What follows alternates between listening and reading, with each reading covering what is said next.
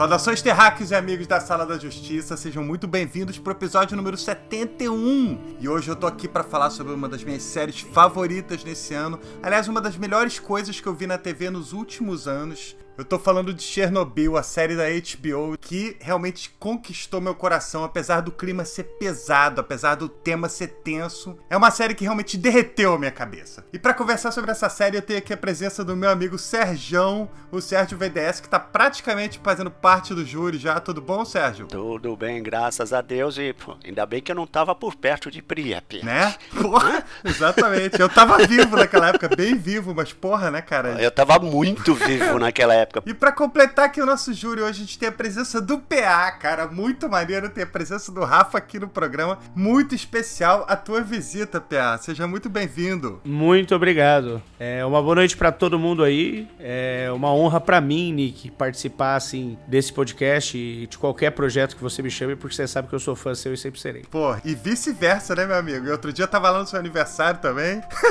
a gente se divertiu bastante aquela noite, né, cara? Nossa, foi fantástico. Ainda boa lembrança lembrança, boa lembrança. Boa lembrança, cara. Porra, e hoje a gente tá aqui pra falar sobre essa série. Eu chamei vocês dois porque vocês realmente, além de meus amigos queridos do coração, são pessoas que estão mega empolgados com essa série. Apesar disso ser um pouco estranho a gente falar, né? A gente tá empolgado com a série, mas também a série, porra, é tipo um tiro no coração, né, cara? É uma série que rouba nossa alma cada vez que a gente vê. É... Mas, porra, como não ficar empolgado com uma coisa maravilhosa que é essa produção, né, cara? Eu acho que da história, o que fascina é que é justamente um, um caso que tem muita ciência envolvida. E quem gosta de ciência, quem gosta desse lado de um sci-fi, por exemplo, essa história supera praticamente todos os sci-fis. É, acho que. Ela poderia ter sido um dos mais terríveis distópicos do universo se a gente considerasse os, sei lá, 20 e poucos anos, 30 anos que se passaram desde Chernobyl. É. Então ele tem esse lado que atrai muito forte o cara que gosta de estudar, que gosta de ler sobre esse tema. O nosso querido Isaac Yudovich Asimov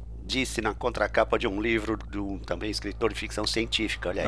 Frederick Pohl. Esse cara escreveu um livro sobre Chernobyl, tá? Em 87, um ano depois, ele escreveu o um livro Chernobyl, a novel, uma novela. E é um estilo épico também, ele escreveu no estilão épico tal. Eu lembro de ter lido esse livro, eu, passou na minha mão. E ele fala, ele escreve mais ou menos parecido com a história que uh, a série conta, do jeito que ela conta, minuto a minuto, que, que acontece, quem é que tem, aparece tal, os personagens de todos os níveis, a, os mergulhadores, os, os, mergulhadores, os funcionários que entram, cada equipe que aparece, como é que foi. Ele conta exatamente aquilo, numa história de uma novela épica. Nossa. Então, quando vi a série, foi assim, opa! Aí fui até futricar lá nos créditos, ver se o nome não tava lá, uhum. né? Do Frederick Poe. Não tá, uhum. realmente eu não vi. Pode ter passado batido, mas eu nunca vi. Você chegou a ver que o, o Craig Mazin, né, que é o roteirista e o, o criador da série, uhum. ele postou no Twitter as referências dele, né? Além dele ter postado todos os roteiros da série, que é uma coisa bem legal para os nossos ouvintes poderem conferir, ele também postou as referências dele. Eu botei isso no post, mas como tá, tipo, no finalzinho da quinta resenha, provavelmente tem gente que nem vai chegar lá. mas, de qualquer maneira, a primeira referência que ele cita é o livro Vozes de Chernobyl da Svetlana Alitievich. Né? É, isso. É uma compilação de entrevistas. E aí depois ele cita umas outras coisas também, mas eu não sei se ele cita o livro do Paul. Só para complementar, né, o Isaac Asimov, ele escreveu na contracapa desse livro, assim, há 40 anos Chernobyl teria sido um conto de ficção científica batido, uhum. mas é um fato grave e que deve ser seriamente ponderado. Em inglês fica muito mais elegante, né? Now Sim. it's a sober and sobering fact. é, cara. É, bom, a primeira coisa, né? O Isaac Asimov, toda a estrutura de livros dele, de ficção científica, uma saga inteira, né? Era Galáctico, Poeira das Estrelas tal. É tudo baseado numa história lá de trás em que a Terra é radioativa por causa de uma guerra nuclear, né? Sim. Nossa. Então tudo passa por isso, né? A Terra é uma, um lugar inabitável, por isso ela deixou de existir na história da humanidade, né? Ah, não, parece que o ser humano é de um canto lá, de um planetinha radioativo. Ninguém acredita, aquele treco é radioativo, nunca poderia ter vida lá. É como eles tratam, né, nas histórias de Asimov. E Asimov faleceu em 92. Ele ainda teve esse pesadelo em vida, né? Que era Ele teve esse pesadelo, pô. É.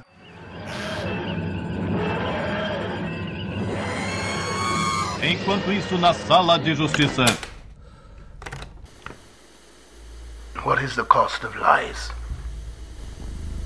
It's not that we'll mistake them for the truth.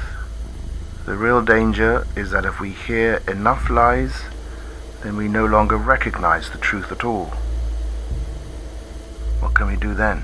A maneira como o Craig Mazin começa a história. Legasov fala uma coisa que é de doer. É. Ele fala assim, ó. What is the cost of lies? Sim. Nossa, é. cara. Uma mentira é capaz do quê? Não é a confusão que ela causa confrontando com a verdade. A perda humana real é que se ouvirmos uma mentira repetidas vezes, não vamos mais reconhecer a verdade. A gente não consegue mais distinguir o que, é verdade, né, e o que, é a mentira. Sim. Porra, Goebbels na cara, né? If é. you repeat a lie often enough, people will believe it to you and you even come to believe it to yourself.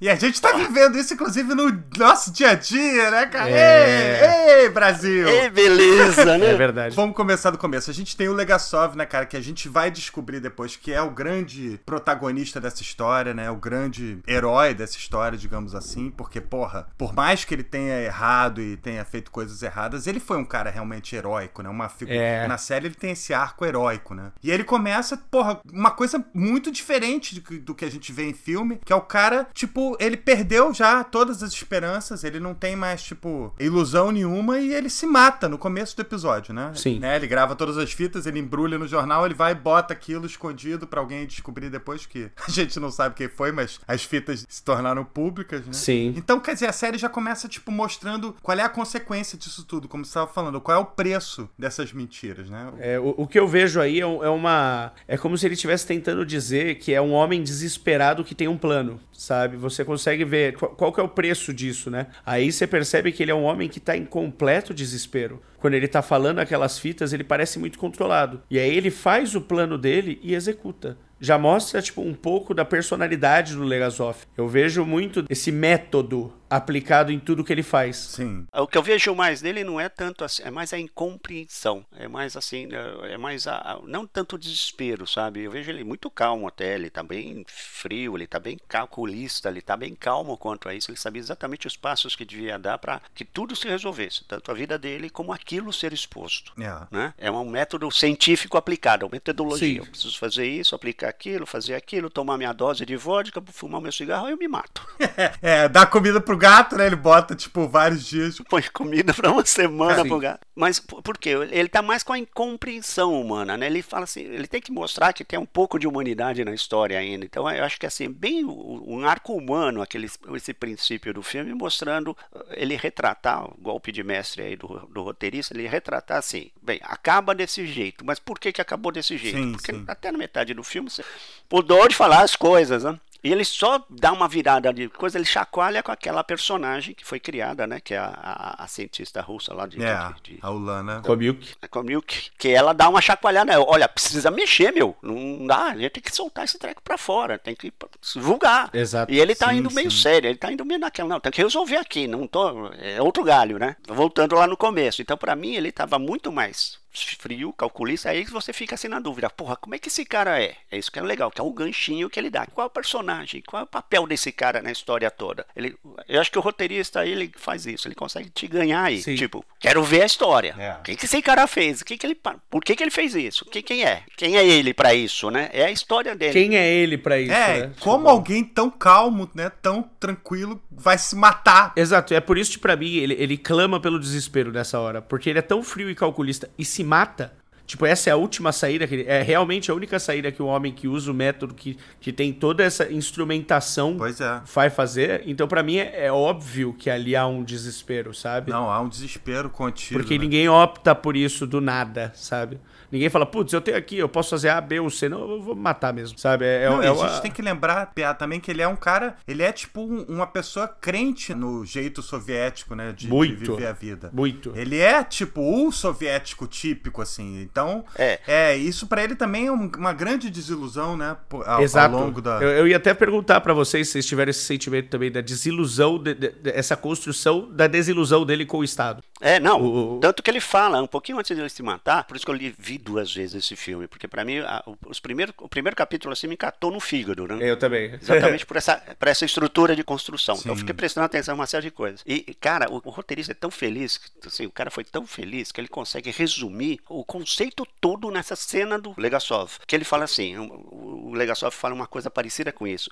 Nem verdades nem mentiras, só temos histórias. Na história uhum. da série também, não interessa quem são os heróis ou quem são os culpados. Não sei se vocês perceberam isso. Quem são os heróis. Não, é. Por acaso, como diz o Legasov, na hora que ele vai se matar, um pouquinho antes de se matar, escolheram o Anatoly Dyatlov. Então, o Dyatlov é. foi escolhido, ele é o chosen one. Escolheram ele como sendo o grande, Exato. Né, o grande culpado do negócio e ao mesmo é, tempo, o bode expiatório. E ao mesmo tempo o cara é completamente inocente, porque pô, o cara era treinado pra. pra... É, eu, eu diria que ele era 90% culpado, porque, porra, é. ele não pode fazer o que ele fez, entendeu? Porra, pelo amor de Deus, ele. Tudo bem, tinha o safe Não, mas pera um pouquinho, lá, o cara, é. o cara ele tinha, ele tinha sido treinado pra operar planta normal, ele nunca tinha operado planta nuclear. Né? Exato. Botaram ele lá, porque fazia parte do birô, porque não sei o que, entendeu? Mas ele não tinha 25 anos de experiência em usina nuclear, que ele fala? Não, não, não, não. Era, era, era usina, não fala de usina nuclear, é usina de energia. Peraí, peraí. Eu tô lendo um livro que também foi uma referência pro Craig Mazin, que é o Homem 23 e 40, tá. que é do Andrew Letterbarrow. E ele fala muito sobre esse comportamento do Dyatlov. O que que acontece? É muito estranho a construção de como é que foram feitos os relatos em cima do Dyatlov daquele dia. Porque, pelo que se entende do histórico dele, ele era tipo aquele nerdão bem, assim, extremamente metódico, fazia tudo dentro das regras, estritamente científico, fazia tudo certinho. E ele tava nessa posição e ele tava aparentemente se esforçando muito mais. Tanto que ele era odiado pelas pessoas porque ele era muito, mas muito perfeccionista com o trabalho de todos. E aí ele agiu de forma muito irracional, o que ajuda nessa história da construção de um vilão, né? Sim. É, porque tudo é pressão em cima dele. Ah, não, não ó, já adiamos quatro vezes o teste e tal, não sei o que. Vai fazer hoje. Não, não dá para fazer hoje, que o pessoal pediu que é, fique ligado, vai ter que fazer à noite. É. Pô, vou fazer com outra equipe, esse treco não sei o que. E aí começam os erros, né? Começa o acúmulo de erros. Já dava errado aí. É. Né? Pra desligar, baixar a potência, pra depois subir a potência, demora um puta tempão. Começa aqueles detalhes técnicos. É. Começa a avalanche Exato. técnica aí, né? Nessas opções. Vamos avisar logo a galera que esse podcast vai estar repleto de spoilers de Chernobyl, então se você não assistiu. Pelo amor de Deus, assista. Vale muito Isso, cara, a pena. É. Exatamente, porque, pô, a primeira coisa é você. É entender como é que ele quis mostrar a história. Não é um documentário, entendeu? Então. Não, não é. É, é isso que eu acho legal nessa sériezinha de Chernobyl. O filho da puta do roteirista, ele não fala, ele mostra não o acidente, ele mostra o estado, é. saca? Ele demonstra Nossa, o estado, sim. como é que funciona aquela porcaria. E para nós, nerds, geeks, nosso, e eu, CDFzinho, pomba, a gente vai falar de energia nuclear. Isso é que é legal. É,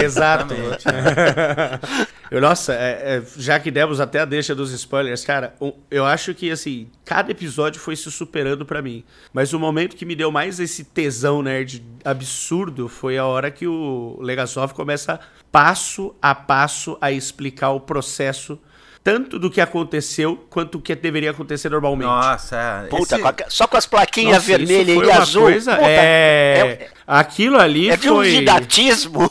É. E cirílico escrito que traz aquela situação, tipo, é, é, estamos num governo soviético, sabe? É. Tem esse lado, tipo, essa. É, isso. é muito. Nossa, isso eu. Não, e a reconstituição dessa cena do, do tribunal, que é. A gente tá falando aí já do. Do último. Do quinto episódio. É, a gente vai fazer uma coisa meio Pulp Fiction aqui, a gente vai falar tipo, na ordem que a gente quiser, tá? É igual Chernobyl, começa pelo fim. Exatamente. Porque se você parar pra pensar, o último episódio ele linka totalmente com o primeiro, né? Então, isso aí não tem problema. Porque, na verdade, a gente tá vendo. No último episódio, a gente vê as horas antes do acidente. Então, a gente tem esse outro lado também que a gente não tem no começo da série, né? Uhum. No começo da série, a gente já vê a parada explodindo. Saiu da cena do Legasov se matando. Sim. Ele era o físico nuclear líder ali do grupo de cientistas, né? Que tava lidando com o acidente. A partir desse suicídio suicídio dele, que foi dois anos depois. A gente volta para momentos antes do acidente, tipo na casa da mulher do bombeiro, uhum. do Vassili Ignatenko, né? E da mulher dele, a Ludmilla, que são personagens que vão acompanhar a gente ao longo da série, que dão essa perspectiva humana, né? Que a gente estava falando. E ali, naquele momento, eles dois, ela tá parada e de repente você vê a explosão. E isso você só vai ver de verdade essa explosão na série no quinto episódio, no último episódio. Aí tem um detalhe, tá? Eu só queria ter essa confirmação, porque eu lembro na época, isso surgiu eu vi em alguns lugares essa informação e vi o contraponto, tá? Foram uma ou foram duas explosões? Alguém tem informação disso? É, no livro fala de duas. É, porque primeiro explodiu a tampa, né? É, exato. Primeiro a tampa, aquela tampa onde o cara vê no filme, uhum. ele fica vendo todas as varetas pulando, Isso. ela pau, ela dá uma pancada. Sim, que são as, as varetas das hastes de controle, né? De todas Isso, ela dá uma pancada para cima. Depois pau, o bicho explode de vez. Entendeu? É, porque na hora que ela explode, que sai a tampa, o oxigênio entra. Exato. E tem contato com o hidrogênio, né? E aí, meu amigo. E aí, aí foi. é, aí tá formado, né? A receita do desastre. Exato. Como escrevi lá na resenha, exatamente. Mas isso aí. Nossa, mas a cena da tampa tamborilando foi uma coisa que eu, eu fiquei ansioso para ver depois da descrição do que eu tinha lido. E aí eu falei, nossa, eu quero muito ver como. Nossa, aquilo ali é uma obra de arte. Por isso que o outro volta correndo, explodiu!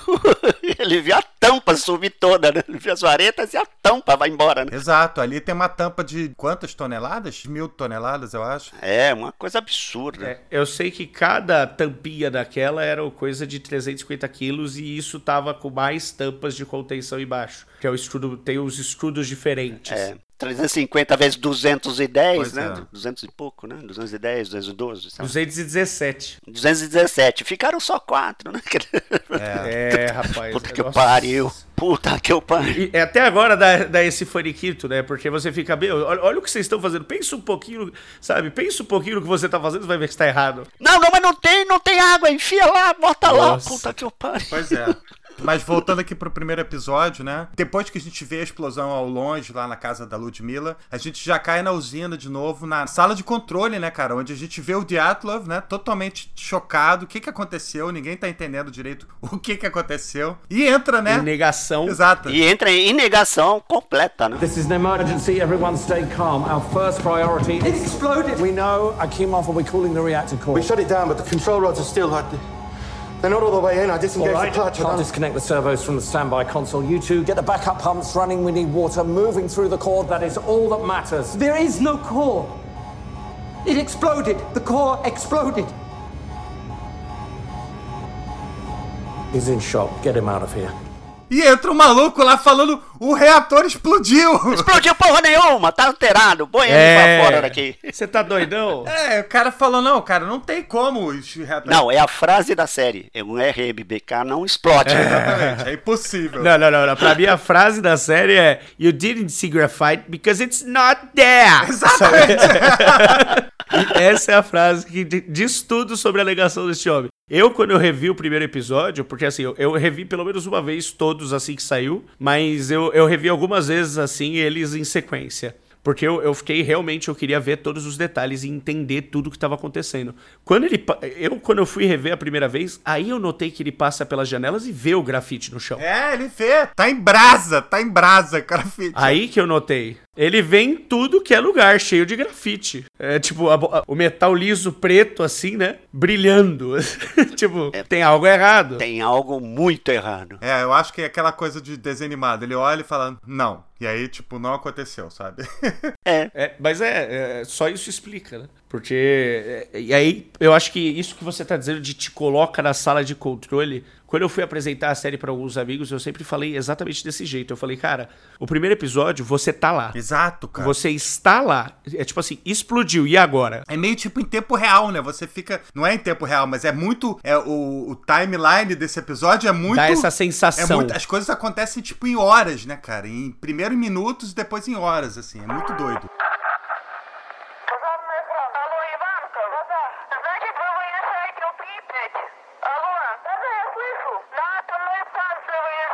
Tam biegnie przez los na głowę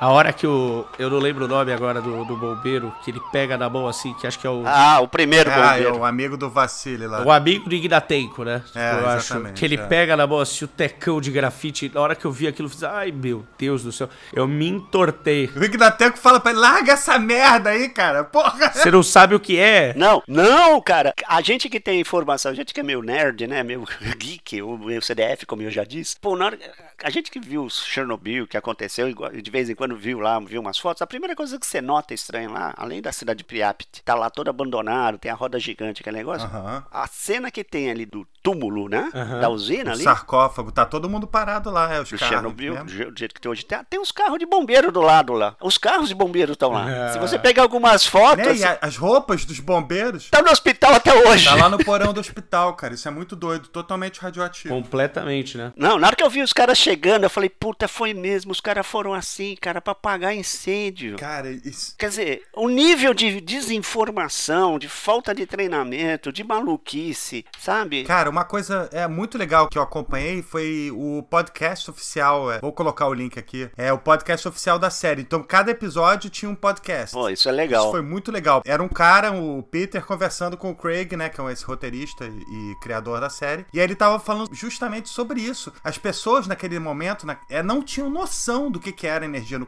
Eles sabiam que tinha uma usina ali, mas, tipo, ninguém nuclear ou não nuclear, tipo, não sabia o que, que era. Por isso que tem aquela cena, porra, de cortar o coração, né? Da galera na ponte lá olhando, porque. Sim. Puta que pariu, cara. Essa porra, esse primeiro episódio é. Brincando com a cinza radioativa, cara.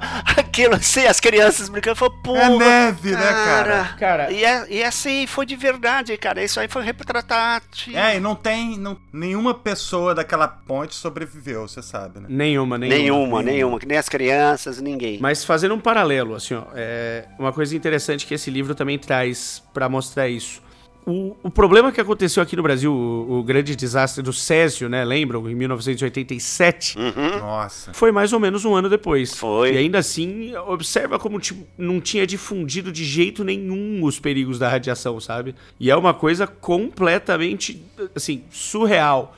Fala disso bastante em, em, praticamente todo o material de referência que tem do, da série, que teve um, uhum. um diretor, um, um, cinemato, um, um diretor de cinema que foi gravar logo após os primeiros dias, que é bem desses vídeos que passam no final, né? É, a câmera dele tava tão radioativa que eles tiveram que enterrar e concretar. Caralho. É, e ele acabou morrendo um ano depois. É, cara, é, é, os caras não entenderam assim muito bem, assim, o, é, era aquilo, né, que eles estavam comentando. Que ele fala assim: quanto é que tem lá de. O que, que deu nas, nos medidores? O cara falou: ah, deu 186 Röntgen, é, isso dá pra aguentar. Os caras é lógico que eles estão, eles não estão mentindo, estão falando a verdade. Porque esse é o limite pô, do, do equipamento. Exato, eles estão falando a medida que tiveram, né? a medida que tiveram, pô, eles não estão mentindo, mas era o limite do equipamento. Exato. Aí quando chegaram. Com... Não, e eles sabem disso, né? Só que é o Diatlov que resolve ignorar essa merda, porque todo mundo é. ali que sabe. Ó, bateu, não tem. É, passou muito, porra. O Diatlov. Ah, é, beleza, esse é o limite. Tá é. é. Puta, cara, né? Ó, não. O nome dele é quase impronunciável para mim, assim, porque eu não tenho essa fluência. Volodymyr Chevchenko. E ele morreu um ano depois por causa da grande, da, da, realmente da exposição que ele teve tentando fazer esses vídeos. E os vídeos têm um glare, cara, é uma parada assim. Não, não é glare, não. É atmosfera ionizada. Exato. E aí eles acharam que era problema nos filmes. Só que depois eles descobriram que era realmente radiação, sabe? que é, é um absurdo. É da atmosfera sendo ionizada. Nossa, ainda nesse primeiro episódio, né? Tipo... Nesse filme que eu mandei aí, dá uh -huh. pra ver. Tá muito mal filmado, tá tremendo. O cara tá dentro de um helicóptero e tal, né? Daqueles helicópteros da, da KGB que ficaram, foram a sobrevoar. Você percebe o glare? É verdade. Você percebe que tem um brilho. É verdade.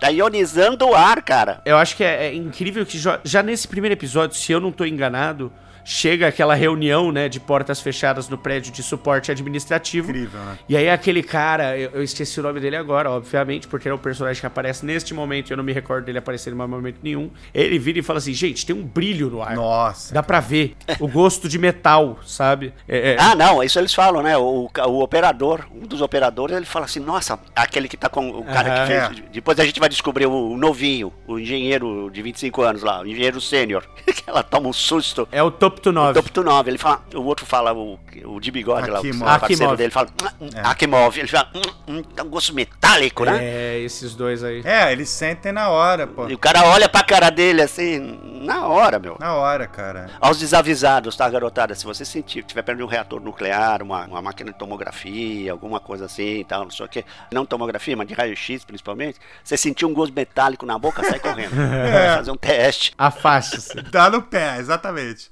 Cara, mas é maneiro. É que tem essa, como, como o Pé tava falando, teve essa reunião, né, cara, dos políticos da cidade para decidir o que eles iam fazer. É, antes disso até tem aquela coisa maneiríssima, né, que o... ligam pro Brukanov, né, cara, e aí o Brukanov liga pro Fominha e fala, não, se eu tô acordado, tem que acordar todo mundo. Que porra é essa? e aí junta aqueles comunistas malucos no lugar lá, totalmente num bunker, né, cara, embaixo da terra. Tem aquela discussão, né, cara, como o Pé falou, tem um maluco ali que fala, cara, peraí, tem uma coisa errada.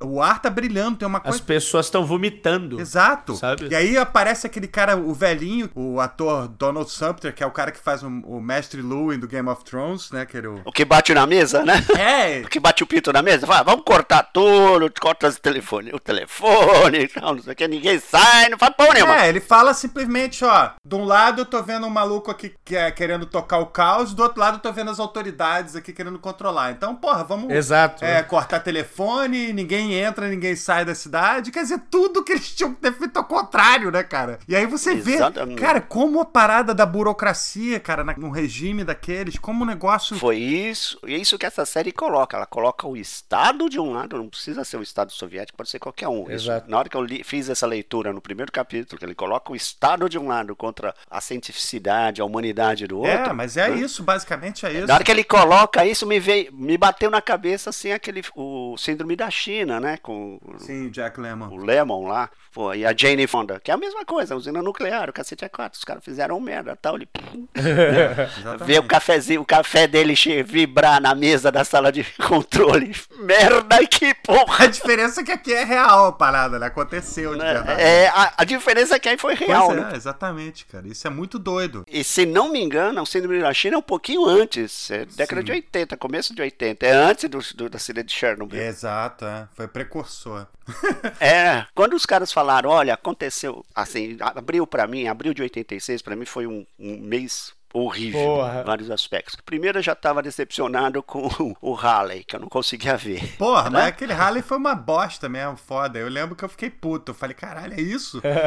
Me enganaram. Comprei um telescópio, né? Fiz uma UE com a minha filha, mais velha, que já era, né? Tudo bem, tinha quatro aninhos, né? Mas ia ter uma coisa de ver, fotografar, tal, não sei o quê. Porra, comprei um telescópio legal, montei, armei o esquema, teve para ir lá na terra do meu pai, em Pirajuí, para assistir e tal. E eu tava preparando isso para aí, porque a melhor época de observação seria maio, junho, né? Mas você perdeu uma boa tal... chance de levar o seu telescópio lá para Pripyat e é. observar é... aquela. E aí na hora que eu fui para lá, eu aproveitei, fui fui visitar meus pais em abril, fui visitar meu pai e minha mãe que moravam lá no interior aqui de São Paulo. E minha mãe faleceu. Caralho, Sérgio. Então, é complicado. É, é aquela história. Como explode um reator RMBK, minha mãe teve uma, um, uma, um aneurisma na, aórtico, né? Então, coisa completamente inesperada e também pegou todo mundo de calça curta. Então, de um momento pro outro foi pau. Que mês desgracento, porra. Puta que pariu. Assim, cara, tava uma merda, tal, eu tava voltando, ah, o que, cerimônia religiosa, uma, um mês depois, aquela missa de sétimo dia, aquele negócio, aquele mal-estar danado, aquele baixo astral. Aí, de repente, eu vejo essa notícia, né? Assim, rodou, acho que dia 28 teve aqui. Foi assim. É, foi, demorou até a gente entender o que, que era um, realmente. Não, foi um dia. É, não, em um dia, acho que foi um dia. Dois dias, o pessoal da Europa falou: pô, o que, que aconteceu? Explodiu essa merda aí. Exatamente, porque não adianta mentir, cara, quando a radiação tá chegando, né? Pô, é. é pô, explodiu essa merda aí, meu. E aí já tinha, né? Espião norte-americano, já tinha satelizado tudo. Tá? Os caras das fronteiras começaram a gritar, né, meu? Porra, que merda é essa que você fizeram? Não, os caras tentando botar tampar o sol com a peneira, né? Ou melhor, a radiação radiação com uma peneirinha. Pois é. Isso dois dias depois a gente ficou sabendo. E eu lembro que estava aqui em São Paulo. Porra, aquele negócio, eu abri jornal. Naquela época tinha jornal, era assinante. Eu abri o jornal e falei assim, Katsu, que porra é essa? Aí comecei a caçar informação onde dava. E uma das boas informações que eu tinha na minha época era o meu rádio de ondas curtas. Tá. Né? tá. Vamos escutar BBC of London, coisa do gênero. Caraca. Cara, os caras estavam no terror na claro, Europa. Pô, imagina, cara, claro, pô, imagina, cara. Imagina se fosse aqui na Argentina, que, como é que a gente já tá maluco? Ou se fosse aqui em Angra. Nossa. Como estavam analisando nuvem, a, corrente atmosférica, o cacete aquário. Tanto que os caras proibiram no ato venda de leite. É, pois é. Venda de leite ali na, na, na divisa, na, ali na, Alemanha, na, na, Estônia, na Lituânia, na Dinamarca. Os caras proibiram leite, não se vende leite. Porra, assim, do dia pra noite, para tudo. Cara, os caras foram, voltaram a comer hortaliças, só pra ver a dimensão dessa merda, que ali não apareceu muito. Se não me engano, cinco anos ou seis anos depois eles começaram a comer Nossa algumas senhora. hortaliças da Europa. Pois é, cara. Uma boa parte da região, nada. Se daquele canto pra lá, ninguém comprava e comia nada. Vamos voltar lá pra. Pripyat. No final do episódio, a gente tem aquela cena bizarra do Tuptanov e do Akimov entrando naquele túnel lá, cara, para poder ligar aquelas bombas d'água para bombear o reator que explodiu, né? Não tem mais. Exato. Exato. Eles sabem disso, mas, pô, eles estão lá, cara, tipo, no heroísmo, né? Ou é porque alguém mandou, cara, vai Não, lá. Vai lá e... Eu acho que tem um pouco da questão do medo, do medo da, da hierarquia aí. Entendi. Porque... É, eles são severamente ameaçados é. em várias instâncias. No último episódio, a gente vê que rola um bullying forte ali, né? Cara, em cima dos dois. Né? É, mas no, no, primeiro já, já deixa claro que, em vários aspectos, ele fala que consegue alguém para fazer as coisas no lugar deles na hora. É. E mostra esse lado extremamente assim autoritário do Dyatlov, né, na, na usina. Mas, pô, de certa forma eles foram heróis, né, também. Não adiantou chongas, mas... É, no, no livro ele deixa bem claro, tava desligado. Até piorou, porque ele acabaram enchendo de água as piscinas lá, quer dizer, aquilo lá pronto pra bater, explodir, vai, vai gerar vapor. Exatamente, né? até piorou. Que depois eles vão descobrir lá na frente, né, graças a, a, cientista, né, no caso é uma, uma personagem criada. Ah, é bom falar isso, né? Isso, é, vamos agora começar logo o segundo episódio, né, que é o Please Remain Calm. E esse episódio começa de uma maneira muito legal. Ele começa sete horas depois do acidente, quer dizer, se o primeiro episódio foi passado nessas sete horas, agora a gente tem, tipo, o começo do Aftermath, né? Exato. E a gente é. tem essa personagem que é uma física nuclear, a Ulana Komiuk, não. que na verdade não é a, a, é, a Emily é... Watson, né? Tá todo mundo não é pelo seguinte, porque essa personagem ela não é uma, pera, pera. ela não é uma personagem, não é um cara, não é personagem que existe, né, na história, é. né? Como a gente falou, essa série não é uma, essa é uma minissérie da HBO, entendeu? É uma ficção baseada em fatos reais. Então a Ulana, por exemplo, ela não existiu. Exato. O que acontece é, é o seguinte, isso. que a equipe do Legasov, ela tinha, tipo, sei lá, 15 cientistas. Exato. E eles não tinham como mostrar todas essas pessoas na série para você conseguir se envolver com essas Exato. pessoas. Então, a Ulana não existiu, a, a Komiuk, né, como, como o Valério chama ela, a Komiuk não existiu, mas ela tá ali representando pessoas que existiram de verdade, que fizeram essas coisas, que foram lá entrevistar todas as pessoas que estavam na sala de controle. Então. Foram levantar documentação lá no cara que o cara não queria dar. Exato. Foi chamar o cara de sapateiro. É. e também teve um lado de dele querer valorizar, porque, por exemplo, na União Soviética daquela época, existiam muitas mulheres em cargos é, avançados científicos e, e, também médicas. Ou seja, é uma coisa tipo típica da União Soviética. Nessa equipe tinham mulheres também, então ele quis mostrar através da, dessa Komiuk, né? Ela é tipo uma representação de todos esses cientistas. E aí o episódio começa com ela, tipo, no Instituto Bielorrusso, né, em Minsk. Ela percebe uma radiação que tá vindo do lado de fora do laboratório, que não foi nada que eles fizeram. São quatro micro-Hodgkins, né? São... Exatamente. E aí eles ficam, caralho, o que aconteceu, né, cara? E aí é bizarro, que eles ligam pro Mozino. Nossa, mas é. essa personagem, ela é construída de um jeito que, assim, eu particularmente, a partir do no instante que ela apareceu, ela toma as decisões de um jeito que eu já passo a gostar dela. Exato. Que ela instantaneamente vai lá e passa um algodão do lado de fora da janela para ver se tá vindo de fora. É, então exato. ela já determina que é de fora que tá vindo. E aí ela vê qual é a solução que tá vindo depois daquela reação e fala: olha, é. Isso daqui é urânio. É. Tá vindo de urânio. aí ela, quem que faz urânio nessa porra? Desculpa o termo, mas quem que faz? Aí ele, peraí, liga lá em tal lugar. Liga, ó, oh, tô sabendo de nada. É, ela liga na, numa usina da Lituânia, não, não aí Liga é... Aí a outra usina mais próxima era Chernobyl. Aquele diálogo entre aqueles dois cientistas, a Ulana Komiuk e o outro, eu acho que ele mostra muito do processo de é, construção para você simplesmente respeitar o personagem dela. Porque o personagem dela é muito foda. É, é uma coisa bacana que ele faz a construção da personagem mostrando ela assim como uma comunidade científica mesmo, como cientista. Ela pensa exatamente como cientista. Ela faz as atitudes é de clareza científica. Isso é assim, isso é assado, né? Ela vai dar os passos certinho, demonstrando a todo momento essa aspas, não vou dizer frieza, mas é, essa capacidade de falar, não, método. Analítica, né? Pois é. Analítica, é método. É. Eu vou lá, vou fazer esse teste, vou ver isso. Não, é. né? E aí ela determina o que eu acho fantástico, assim. É. E aí a forma como ela pega as plantas de Chernobyl, já no, ainda no mesmo episódio, né? Obviamente. Sim, sim. Não, mas peraí. Primeiro vamos falar isso. É, ela liga pra usina na Lituânia, pô, não aconteceu nada. E aí ela liga pra Chernobyl e não atende, meu amigo. Não tem Não atende o telefone. Pois é, então ela, aí ela fala, caralho, Chernobyl fica a 340 quilômetros Exato. de Minsk, né? Então ela fala, é. olha como a radiação tá se espalhando rapidamente, né, cara? Exato. Então isso é muito legal. Ela já dimensiona o tamanho da encrenca, Sim. né? Só nessa brincadeira, né? Quer dizer, pô, Exato. tem poeirinha ali e tal, não sei o quê. Tem urânio, é. pô, 340 quilômetros?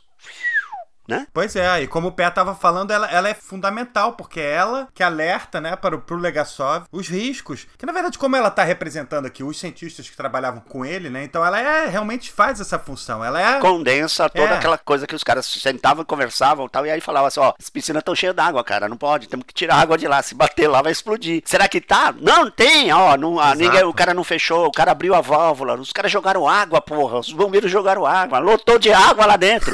Quer dizer, não foi assim um tilk, né? Os caras tiveram um monte de informação e começaram a colher essas informações e foram ajustando. Sim. É a mesma coisa dele falar, olha, tá legal, vamos medir quantos Reuters tem, né? Ah, então vem lá, o militar lá, o exército manda lá, um puta no Então, eu, eu acho que vale fazer essa frisada. Eh, da mesma forma que o método dela fica tão claro, eu acho incrível como assim, sim, é a construção de várias pessoas em uma só e por isso que ela é tão absurdamente precisa e etc e tal, mas assim que ninguém atende em Chernobyl, ela já vai, pega a planta e começa a tentar entender qual que pode ser o tamanho do problema. É. Sabe? Exato. E aí ela vai procurar o chefe dela, né, cara? Nossa, e aí o, o vendedor de sapato. Exatamente, aquela pessoa, o cara que, tipo, a autoridade, né, que a gente conhece aqui no Brasil. Autoridade, melhor definição possível. Exatamente. E aí o cara fala, porra, que, sabe, que porra é essa? Não vem com esse papinho pra mim, não. E aí é legal porque ela dá, tipo, as dicas pra secretária do cara, né? Ela fala, ó... O negócio é o seguinte. Já dá a pílula de iodo. É. tá brabo, entendeu? Se cuida porque tá em tudo quanto é lugar, já tá. E aí ela tenta ir lá pra, encontrar com eles. Mas enquanto isso, tá rolando a história, cara, que é, porra, é de fuder também, né, cara? Da Ludmilla tentando entrar no hospital para visitar o Vassili Ignatenko, né? Um dos bombeiros lá que a gente viu no começo do episódio, do primeiro episódio. O Legasov é convocado, né, pra, pra tentar resolver o problema e ele vai participar de uma reunião de uma comissão em Moscou, né, no Kremlin, né, com o próprio Gorbachev, né, cara? Que, aliás, tá muito muito maneiro esse ator fazendo o Gorbachev. Bem, ficou bem, muito, é. muito parecido mesmo. Não só a mancha de vinho, mas o jeito dele, assim, o estilão e tal. Mesmo. Sim, cara, o estilão, né, cara? E aí é lá que a gente conhece o Boris Sherbina, né? Que é o personagem do Stellan Skarsgård, né, cara, que é aquele ator fantástico, que junto com o Jared Harris, do Legasov, é o principal personagem da série, né, cara? E é... E ele é completamente diferente da pessoa, tipo, que, que foi o Sherbina de verdade, fisicamente. Mas o cara passa uma, sei lá, uma humanidade, né, nesse papel muito incrível. E aí você, primeiro você conhece ele como se ele fosse, tipo, um reflexo daqueles políticos lá do comitê local. Né? Ele é aquela mesma coisa. Ele, Não, tá ele é, né? É. E o Sherbina, o Sherbina é, né? O cara é um político de carreira, carreirista. Não, ele é. Ele é o político soviético típico. Exato. E ele tá ali pra tentar amenizar o problema. Amenizar a história. Não, tá tudo bem, ô, chefia. Ah, tá tudo certo. Tá... Não perturba muito o chefe, né? É, Só tá que, tu... porra. Aí ele fala, o, não. O, o Legasov fala, não, não, não, não, não, não, não. Peraí, não, eles estão lá, tudo bem, é isso aí aqui, vamos lá, vamos. Acabou a reunião. O Legasov fala, não, não, não, não, não, não, não. Peraí. E aí o Legasov começa a falar totalmente enlouquecido, né, cara? Uhum. E aí o Gorbachev fala pra que porra é essa, cara? Tá doidão, porra? É, quem é você que, pô, o meu. O meu ministro fala isso. Acabou tá... de falar que não tem problema e de repente você sai falando. Quem é você? É, sou o chefe do Instituto de Física, Físico Nuclear tal, não sei o que, não sei é, o que. Exatamente. E aí acontece aquela coisa clássica, né? Que o Gorbachev fala: Ó, oh, o negócio é o seguinte, Herbina, vai lá resolver essa porra e leva o Legasov com você. E a cena é fantástica, porque o birô todo levanta, vai embora, o Gorbachev sai, né? A turma toda levanta, vai embora, fica Sim. só os dois sentados na mesa, um olhando pra cara do outro. Cara, é. o Tcherbina falando: que merda, que, onde você tá me colocando? Onde eu fui amarrar meu cavalinho, né? How does a nuclear reactor work? What? It's a simple question. It's hardly a simple answer. Of course. You presume I'm too stupid to understand. So I'll restate.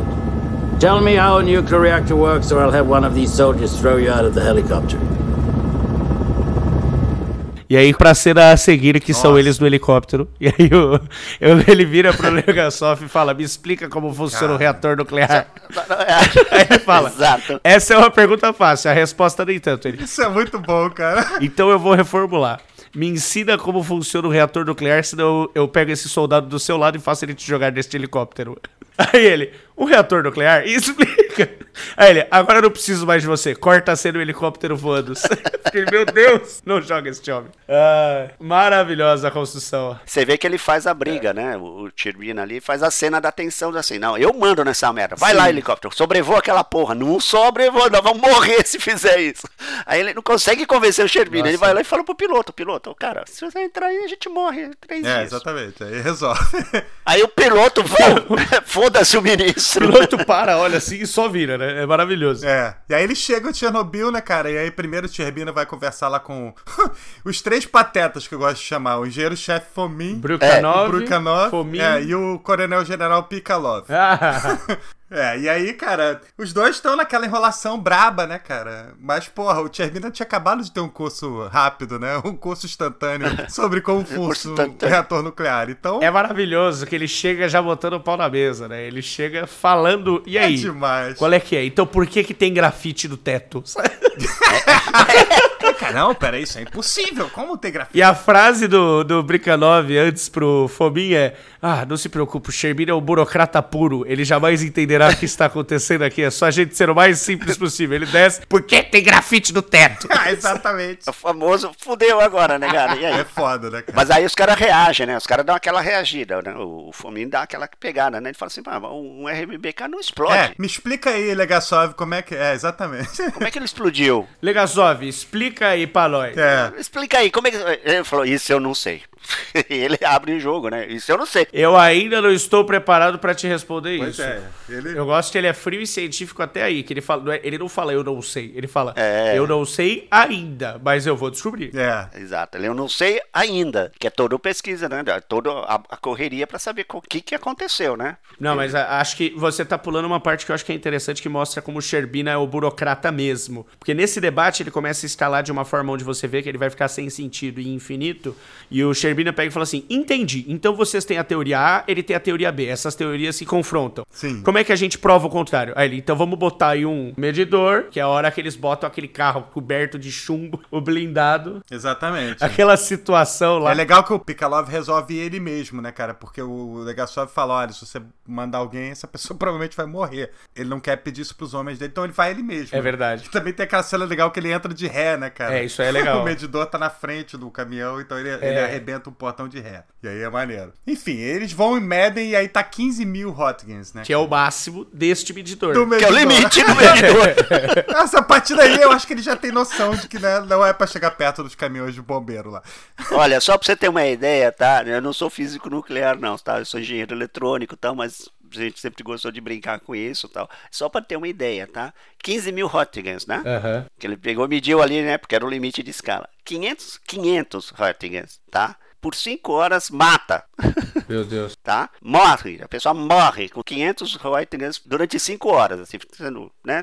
Passeando ali, recebendo os 500 Reuters. E cinco, ele vai morrer. No dia seguinte tá morrendo. Pois é. Tá? Só pra você ter uma ideia, a dosagem típica de radiação de fundo, tá? Quer dizer, a radiação aqui que a gente recebe normal, tá, tal, uh -huh. aceitável, seria 200 milireuters por ano. Nossa. É, cara. E aquilo é por hora, né? A medição desse... Por hora, 15 mil por hora. É, aquela é por hora. Aquela é 15 mil Não, por hora. Eu adoro dizer... que ele instantaneamente faz a relação com a bomba nuclear de Hiroshima e ele fala assim: é, então sou é. não sei quantas bombas por hora, isso aconteceu a X horas, já são não sei quantas horas, em tantas horas serão tantas bombas. Tipo. Nossa, isso é muito bom, cara. Ele fala também. Ele desmonta. Ele fala na reunião também que cada átomo de urânio 235 é como se fosse uma bala viajando à velocidade da luz. Um bilhão de milhão de balas, né? Um negócio assim. É. É, exatamente. É, exato. Que vão disparar incessantemente por 25 mil anos. Mil anos. Penetrando tudo que passa no seu caminho. Nossa. É assim, ele dá as dimensões, ele fala tão rápido, assim, de uma forma tão. Ah, é assim, tal, não sei o que. E a turma fica regalando o olho. E a turma. É o Gorbachev. Né? que merda. É, na hora que ele fala pro Tirbina, né? Que a gente. É, a gente, cinco anos, no máximo. Sim. O Tirbina para, olha pra cara dele e fala assim. É tipo, mó sério, né? Porra, meu! Você não me avisa, né? Tipo. Por que você não me avisa? Não, tipo, e ele tá aqui. avisando, né, cara? Isso, isso é foda. Sim. Cara, é, é nesse episódio que depois do alerta da Kobe, quando ela, ela já é levada lá para falar com o Sherbina uhum. e o Legasov naquela reunião. Pouco depois acontece uma das minhas frases favoritas dessa série inteira, que acho que é, deixa qualquer nerd assim atiçado, né? Que é a hora que o Sherbina, quando ele consegue provar que é mais de 3.6 Hot, que prova que o núcleo sim explodiu e está em chamas, que ele vira e fala assim, tá bom, você... O, o, o que, que a gente faz para apagar? Aí o cara, não, vamos jogar mais água aí, não sei o que. Ele fala, não, peraí, peraí. Não é assim. Não é um incêndio. Não é. não é fácil desse jeito, não é um incêndio. É combustível nuclear em fissão. Isso é totalmente diferente. Aí o cara fala, tá bom, mas como é que a gente apaga? E ele fala, isso nunca aconteceu nesse planeta antes. Caralho. Isso dá uma calafrio, assim. Você fala, rapaz, sabe? O negócio pegou fogo, congelou, veio o dinossauro, terra plana, bateu no disco, meteoro, saiu todo mundo voando, fez tudo. Mas isso não. Isso a gente fez sabe? E, e dá um peso, uma sobriedade para a situação é. que o Sherbina parece entender na hora. As frases sabe? do, do, do são ótimas, várias delas são assim, né? É, tipo, ditas, ditas simplesmente, né? Com uma frieza científica, assim, do tipo, Sim. que nem ele fala, não, só que não, se a gente for, o piloto, se a gente sobrevoar essa merda, amanhã você tá morto. Sim. Nós vamos morrer amanhã. É tipo, em três, não, em três semanas ele fala, né? Porque a, o, o, pior da RS é isso. É, né? exato. Ela, ela te leva. De, ela realmente te mata em três dias ou três semanas, depende da sua vontade de viver. Exato, exato. E aí o Legasov tem a ideia, né, de despejar sal e boro em cima do reator, né, a partir de helicópteros pra é. tentar amenizar o problema. Não sei, antes do é. Fomin e o Brikanov serem completamente levados à força pro é, local sim. headquarters of the party, né? Que é instantaneamente. Chegou o resultado, ó, leva os dois lá pro, pro partido. É Caralho, é pois é. Agora. leva os dois lá pra dentro. É, eles ainda tentam fazer uma politicagem, ele fala, vocês estão dispensados. Né? É, maravilhoso isso. E, e, aí tem uma quebra, né? Tem uma quebra, que é aquela, na hora que chega, os que ele pega o resultado, o Sherbina pergunta pra ele, o que, que você precisa? Ele falou assim, preciso de boro, sal, de boro. Quanto? 500 mil toneladas! É porque eles vão errar muito. A partir desse momento, o Sherbina vira o, o gênio do Aladdin, né, cara? Porque tudo que o Legasov pede, ele consegue a partir desse momento. Tem tudo. O que, que você precisa? Eu preciso 500 Caralho. mil toneladas de boro.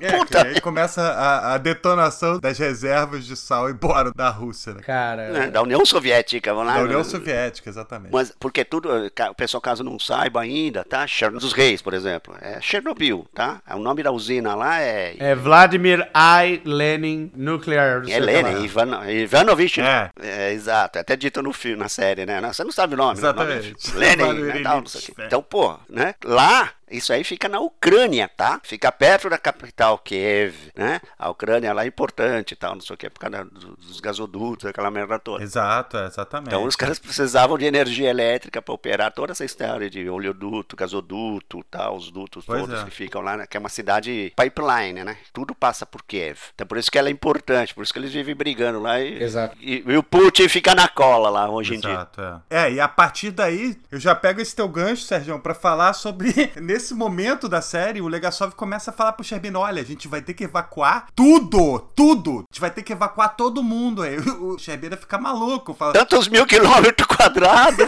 vai ter que revirar a terra, vai ter que fazer... Puta que eu falei. E aí, cara, rola aquela cena sinistra. O Sherbina recebe uma ligação, parece que a radiação foi detectada na Alemanha e aí as crianças não estão indo pra aula. E aí ele olha para fora... E as crianças estão lá todo de escolinha indo pra escola. Brincando na rua, no parquinho. Exatamente. Cara, Cara, puta que pariu. Alheio ao dano que estão sofrendo. Todo mundo feliz, cara. Não, e a série ainda mostra a nuvem de fumaça lá atrás. Assim, Tem só um detalhezinho que eu preciso falar isso que eu acho fantástica, que é a cena, que é, de novo, o cara faz, o diretor faz aquela brincadeira. Aí vem o Estado com aquela vozinha feminina dizendo humania, humania, humania. Nossa, exatamente. aquela, aquela cara. porra. Olha. Isso te coloca lá, né? É. é uma das quebras dessa coisa de falar inglês, te, é. te coloca no, de novo no, no, estado de União Soviética, sabe? Cara, e... todas as vezes que eles metem o russo, cara, o, é muito sinistro, cara. te... É, ele te leva pra lá. Não, e é sinistra essa que é assim, os, os onibuzinhos, né? E aquela vozinha monótona, aquele aviso, não sei o quê, olha, larguem tudo, deixem tudo, é provisório, vocês vão, ser, vão evacuar, vamos sair daqui. Vai ser rápido. Vai ser rápido. Tá aí, até hoje tá esperando pra voltar. Pois é. Meu, fazendo um paralelo interessante, é uma coisa que acho que vale trazer, que mostra da vida daquela cidade no, no momento que o Sherbina tava olhando que as crianças estavam brincando, é que era sábado, né? É. E assim, era um sábado de manhã lindo. Nossa. Então, tipo, no livro que eu tô lendo, que é o, o 1 e 23 40, é, fala da história de um cara que, nessa manhã de sábado, ele subiu no terraço do prédio para tomar sol, como muitos ucranianos faziam. Caralho. E aí ele tomou sol e desceu, tipo, ele, tipo, umas quatro pessoas chegaram a comentar com ele que, tipo, ele acabou morrendo de depois decorrente disso. Umas quatro pessoas comentaram que ele tava com um bronzeado, tipo, muito forte, muito bonito, sabe? E ele tava tomando radiação na cara o tempo todo, sabe? A manhã inteira. É, ele não tava só tomando radiação solar, né? Ele tava tomando uma radiação gama, assim, mais ou menos. Exato. É, ele, a gente vê os ônibus chegando, uma cena impressionante, né, cara? Muitos. É, uma quantidade impressionante de ônibus, e aí a ficha cai, e aí a cidade de Pripyat, com seus 49 mil habitantes, é evacuada assim da noite pro dia, né, cara? E é aquela coisa soviética, tipo, vamos, vamos, e vamos, não tem essa. Vamos, vamos, não tem essa, né? Exatamente. Um paralelo interessante que eu vou deixar rápido aqui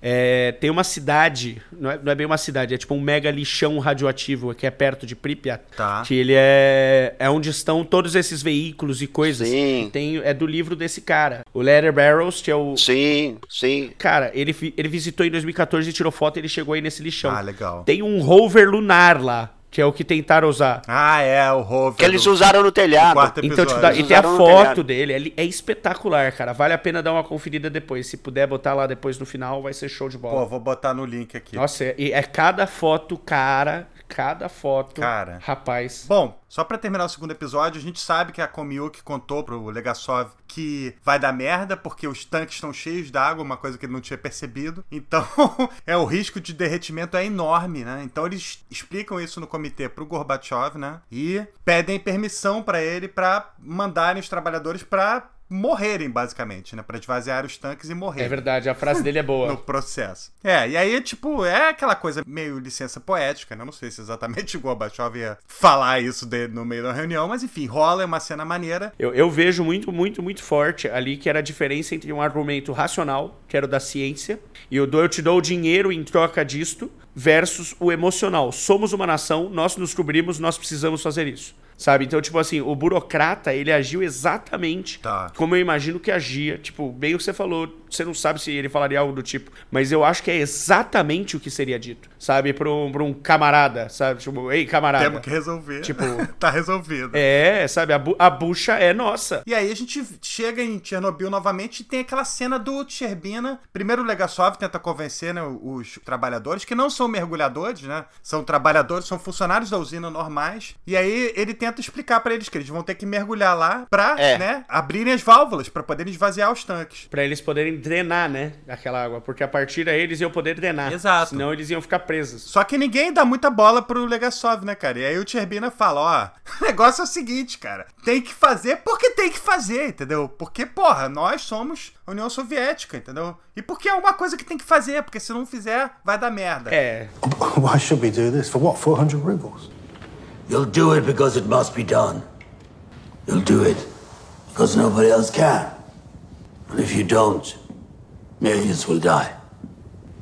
If you tell me that's not enough, I won't believe you. E aí os três malucos lá, cara, os três heróis lá, aceitam. É... Caralho, eles entram lá, cara, e aí é, é, esse final desse episódio, esses finais desses primeiros episódios são de morrer, cara. Você morre junto com os caras. Não, é foda, porque... A lanterna começa a apagar e aí você Sim. fica ouvindo aquele barulho do, do, detector de radiação. É, Pô, esse, esse ruído todo ambiental não, tanto que o negócio é, é, tão pegado, tá? Que desses três que eles fazem né, reunião, esses três caras se apresentam como heróis, é, heróis né? Que se apresentam para morrer, né? Pois Sabe é. Vão morrer. Explicado, né? E eles viveram muito tempo. Eles, é, até que eles viveram algum tempo, não foi assim, mas tanto não. Mas eles não, até. Quando começa o terceiro episódio e esses caras estão vivos, eu fiquei chocado, porque para mim eles, ah, tinham, exato. eles tinham morrido ali, porque acaba, acaba a luz, acaba tudo, você fica junto com eles ali no escuro, só com aquele barulhinho do detector, cara. É muito sinistro, cara. Essa ambientação experiência sonora que ele dá no Exato. filme. O som é o que te come por dentro. Aquele som é o som da radiação, sabe? É. Exato. Você tá escutando a radiação entrando em você. E desses três caras, dois eram casados com filhos. Caralho, um pô. deles era solteiro e É. não tinha família. Eles mergulharam em água radioativa, cara, sem proteção. Eles tinham uma roupinha de borracha. O nome dos rapazes, rapazes não, já eram tal. Era o tecnólogo Alexei Ananenko, o engenheiro nuclear Valery Belzapov e- e um trabalhador da central comum chamado Boris Baranov. Perfeito.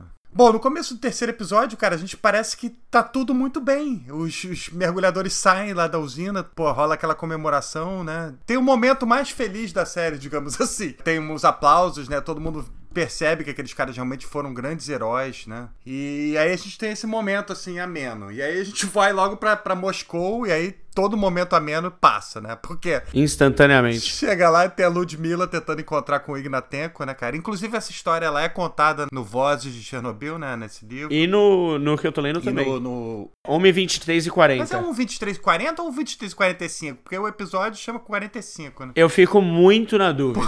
Isso é foda. Porque assim, eu tenho duas fontes de referência. Uma diz 1,2340 e outra diz 1,2345. Pois é. Eu acho que na série foi usado 1,23 e 45 pelo propósito de ser mais, ainda mais, sabe, dramático, sabe? É, ter, ter o elemento dramático em usar uma sequência tão sequência. É. Agora, 1,23 e 40 me parece mais, sei lá, é, histórico, não sei. Pois é. Bom, então voltando aqui pro episódio, a gente tem a Ludmilla em Moscou, já no hospital, tentando encontrar com o Ignatenko. E ela tá grávida, cara. Nossa. E, porra, no- logo no começo a médica fala pra ela, ó, você tá grávida? Ela, não, não tô grávida. Não, e outra, você não pode ficar mais do que tantos minutos, né? Aí ela vai lá, fica 400 horas, agarra. E lambei na sola do pé do cara.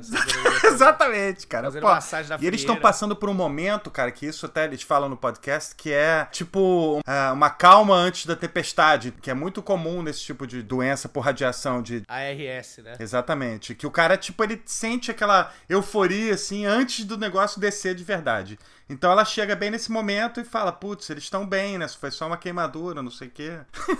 É uma queimadura química, né? Uma coisa diferente ninguém tá Caralho, entendendo cara. ainda. Exato, e aí eles começam. No hospital ninguém tem muita noção do que tá acontecendo.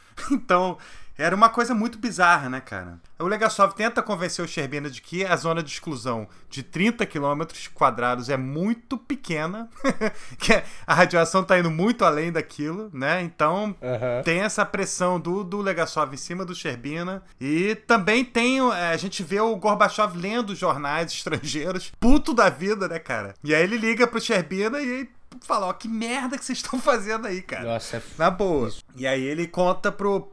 É, porque tem o risco do derretimento, né, cara? E esse derretimento pode atingir o lençol freático do rio Pripyat. E aí, isso vai envenenar a fonte de água de mais de 50 milhões de pessoas que moram naquela região. Então é um risco real, né, cara? E o Sherbina explica isso pro Gorbachev e fala qual é a ideia dele. Que a ideia dele é colocar, é, resfriar embaixo da camada de concreto, né? Pra tentar evitar o derretimento. E como é que eles podem fazer isso? Eles vão ter que cavar um túnel e eles vão precisar de todo o nitrogênio líquido da União Soviética, cara. Isso é muito bom. Nossa. Eles vão precisar de todo, todo o fornecimento de nitrogênio líquido que existe em toda a, a- toda a União Soviética. Nossa. Aí o, o Sherbina chama o Legasov para dar um- uma volta e nesse, nessa conversa o Legasov explica basicamente para ele que eles estão doentes, os dois estão doentes, já estão doentes por estarem ali, que os bombeiros todos vão morrer, entendeu? Muito rapidamente. Que eles estão passando por aquele pequeno momento de latência, mas o negócio vai ser totalmente power, né, cara? A radiação vai pegar de maneira assustadora.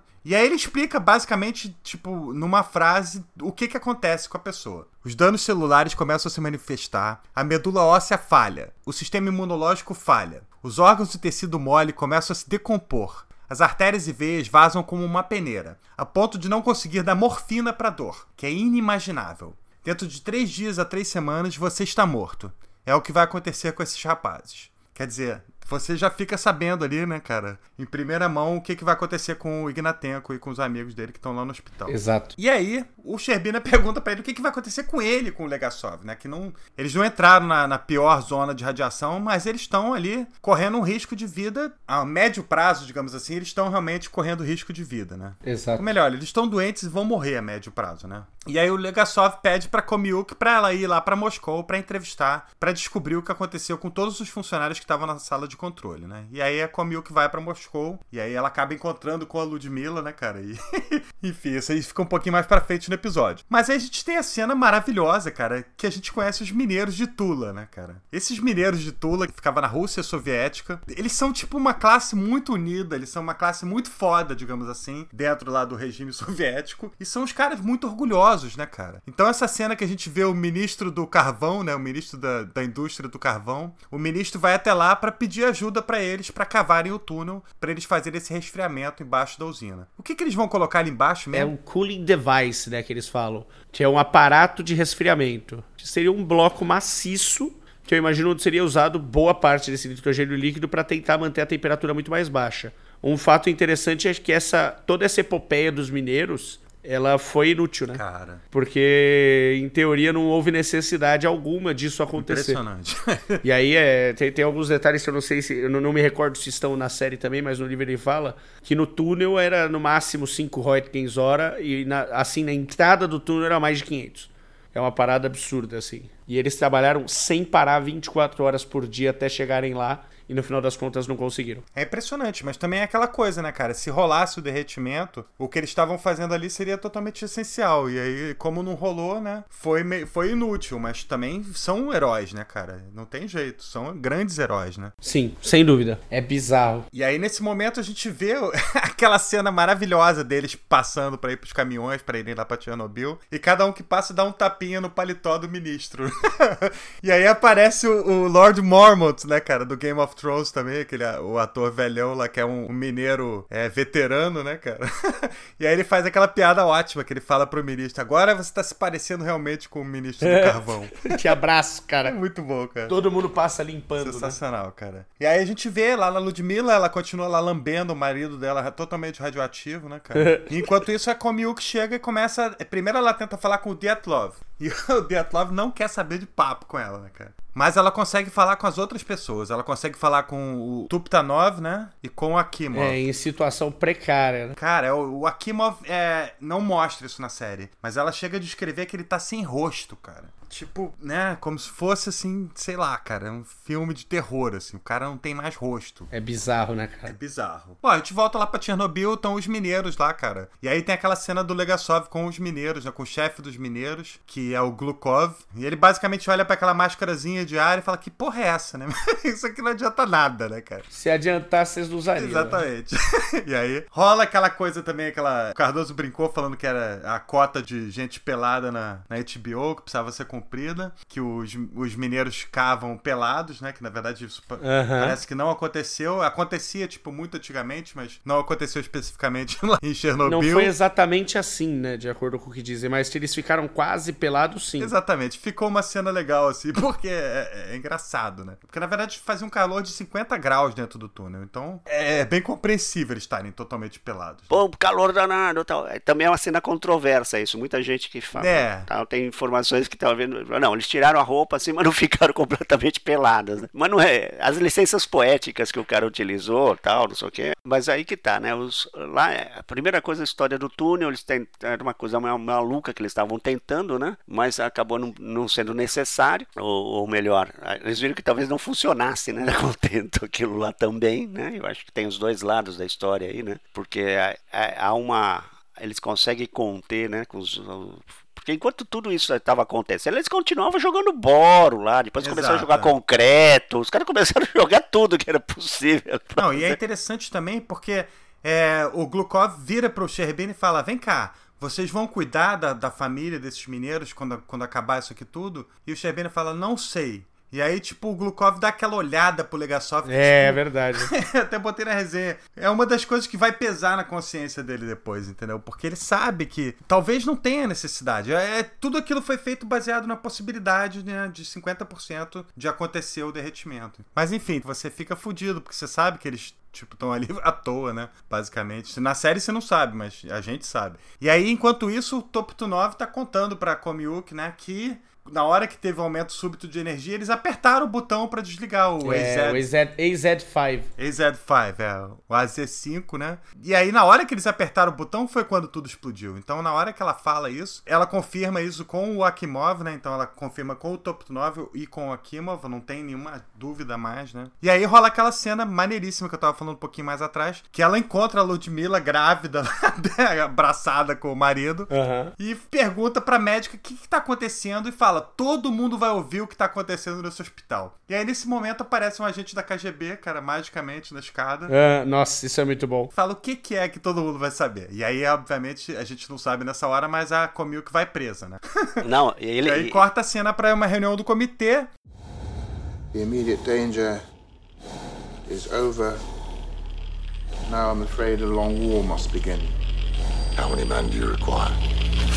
Approximately 750,000 men. Mas em uma reunião lá do comitê, o Sherbina, eu acho que fala pro Gorbachev que eles vão precisar de 750 mil homens. E aí é, o Legasov também fala para eles que a área de exclusão precisa ser de 260 quilômetros quadrados ao redor da usina. Ou seja, tipo, é, toda essa área de 260 quilômetros tem detritos radioativos, tá contaminada e precisa ser evacuada. Cara começa a abrir mapa, tá, ó, não, vai ser não sei quantos quilômetros, vai atingir tanto, se não fizer isso vai atingir não sei o quê. Aí o cara fala, ah, é. E todos os animais vão precisar ser destruídos, todas as plantas vão precisar ser destruídas. A terra precisa ser revirada. Num raio enorme. Né? Exato. O cara para, olha, de repente, quarta cena tá lá, aquele puta monte de tenda, os caras e tal. Exato. E o Sherbina conta pro Legasov que a, a Kalmilk foi presa, né? E aí eles encontram pela primeira vez com o vice-diretor da KGB, o Charkov, né, cara? Que é um personagem que vai voltar mais pra frente e é um personagem sinistro. Nossa. e aí, basicamente, o Charkov fala: vem cá, você se responsabiliza por ela? E aí o Legasov fala: sim. E aí eles Fala, então tá bom, é só isso que a gente Então ela será. É, então está tudo bem. Aí ele falou: o nome dela é. é eu já sei o nome dela. Exatamente. que ele tinha falado, acabado de falar que não conhecia, né? E aí é legal, porque isso mostra como é que as coisas funcionavam na KGB, né, cara? Nossa, eu amei. Eu amei essa demonstração da KGB, que foi uma situação de. Caralho. Tá vendo aqueles dois caras ali? Eles provavelmente estão missing. É. E deve ter dois caras ali, daqueles dois caras ali. É tipo, não, não é eu, não é você, é todo mundo, parça. É tipo, você não é especial. Exato, é exato, é. Todo mundo ali é seguido, cara. Não... Exato, e ele fala aquela frase, a KGB é um círculo de responsabilidade. Nada além disso. yes, people are following you. People are following those people. And you see them? They follow me. The KGB is a circle of accountability, nothing more. Aí o Legasov, para não confia em mim, não confia no Sherbina. Ele fala, não, como diz um velho provérbio russo, confie, mas verifique. Genial. Isso é muito bom.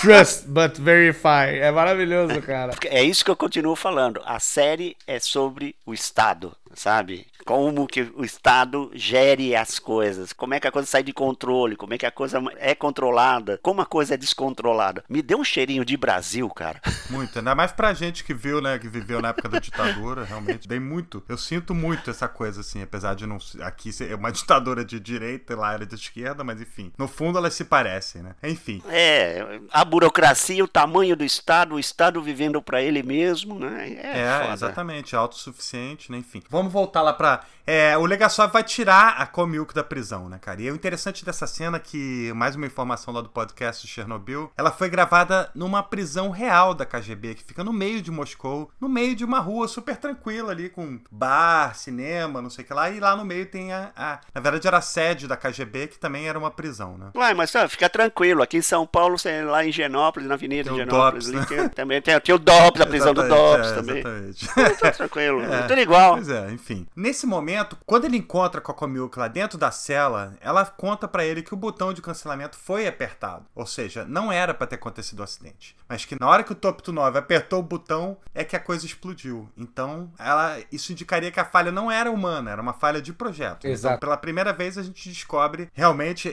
A série ela brinca um pouco com isso, né? Aquela coisa de quem matou foi o mordomo. Você fica achando de repente que foi aquela incompetência do Dyatlov, né? Porque ele era um imbecil completo e fez tudo errado. Só que não era só isso, né? Também tinha um, uma falha de projeto. Uma falha, ah, é importante, importante. Uma falha conhecida de projeto. Uma falha reportada para as autoridades, né? E devidamente ignorada. É isso que é isso foda. Vai... E, não, e é exato, isso aparece naquela retrocena que eles fazem nesse capítulo, que volta lá para trás, que o nosso amiguinho lá, engenheiro sênior de 25 anos, Sim. fala, pega o manual, segue o manual. O cara passa a mão no manual, pega assim, o manual tem passo a passo do que tem que fazer para fazer o, baixar a potência do, é. reator, tal, controlar as bombas, não sei o que, barari, barará, e um monte de parágrafo riscado. É, isso é foda, isso é foda. O cara fala, segue todas as né? instruções riscadas. Que, porra, mostra... porra, por que, que alguém riscou né? essa merda? Pra quê? Que porra é essa? Porra!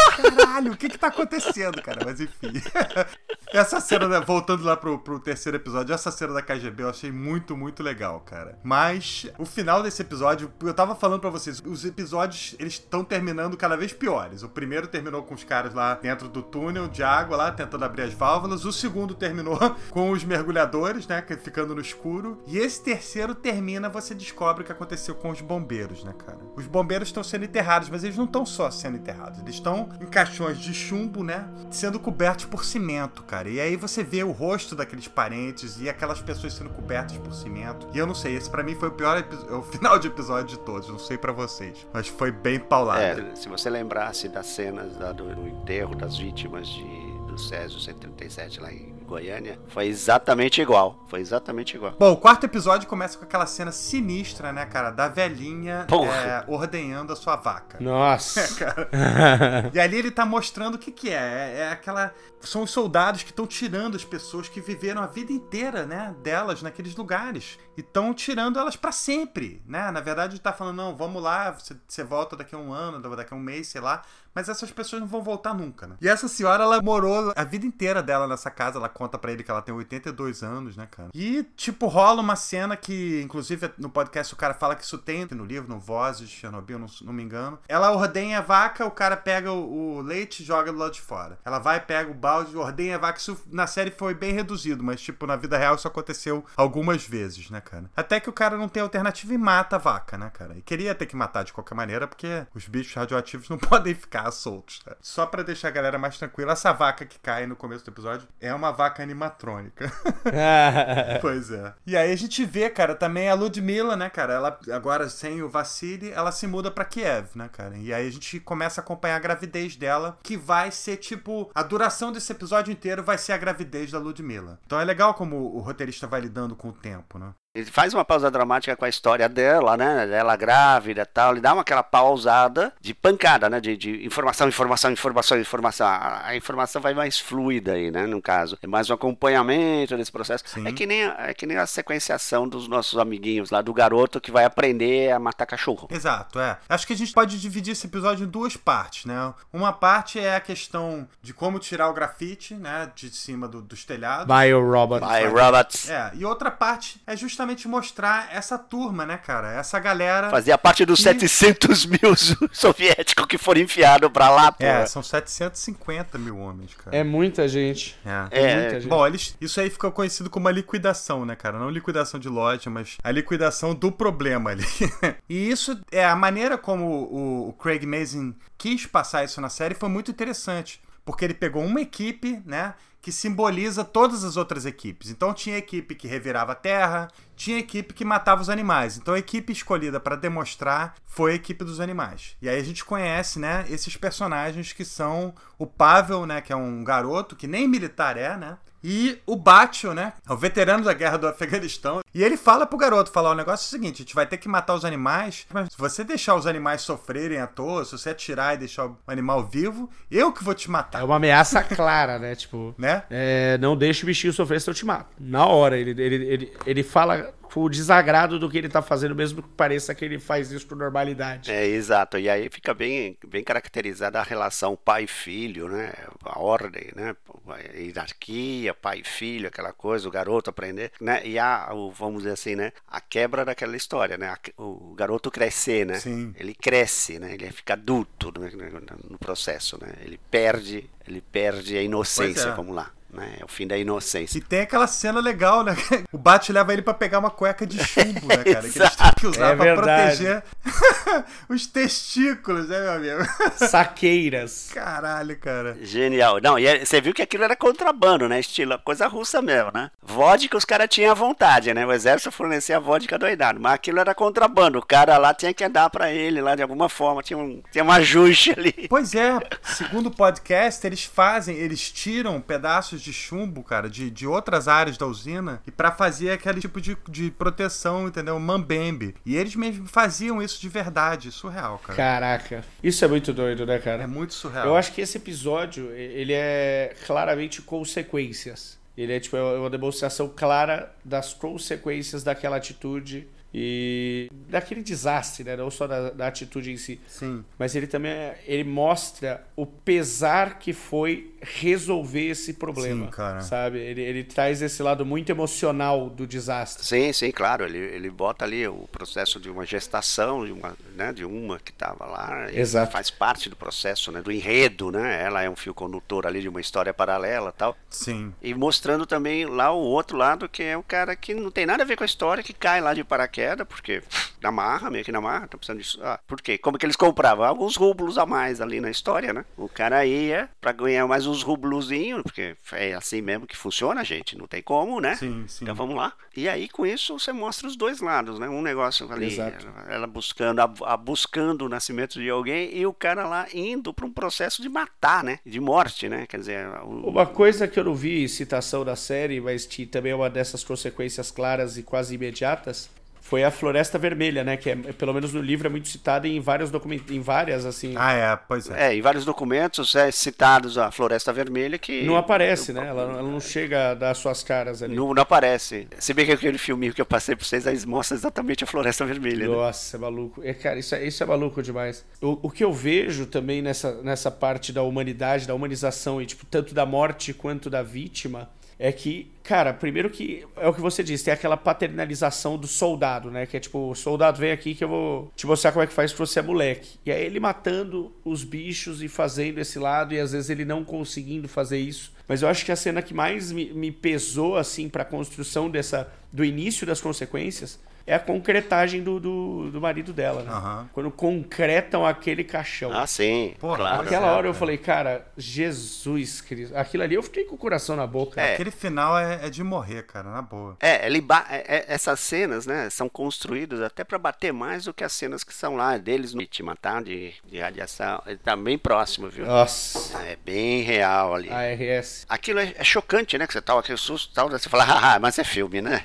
né? Você parece ali o enterro das pessoas, né? Você mostra, mostra ali, aspas, a desumanização, né? Quer dizer, deixa de ser uma cerimônia religiosa tal. O cara concreta um. Concretar, né? Exato. Caixão de chumbo, meu, porque essa cor. Sim. É. Aquele caminhão chegando, na hora que ele chega, eu abri a boca e fiquei tipo. Sabe? Porque ele meio que faz você ignorar esse problema, o, o, corpo em si, né? Sim. Ele faz você ignorar, tipo, o defunto é o fim da dor, então passou. Não, não, calma. É. Você precisa se livrar disso.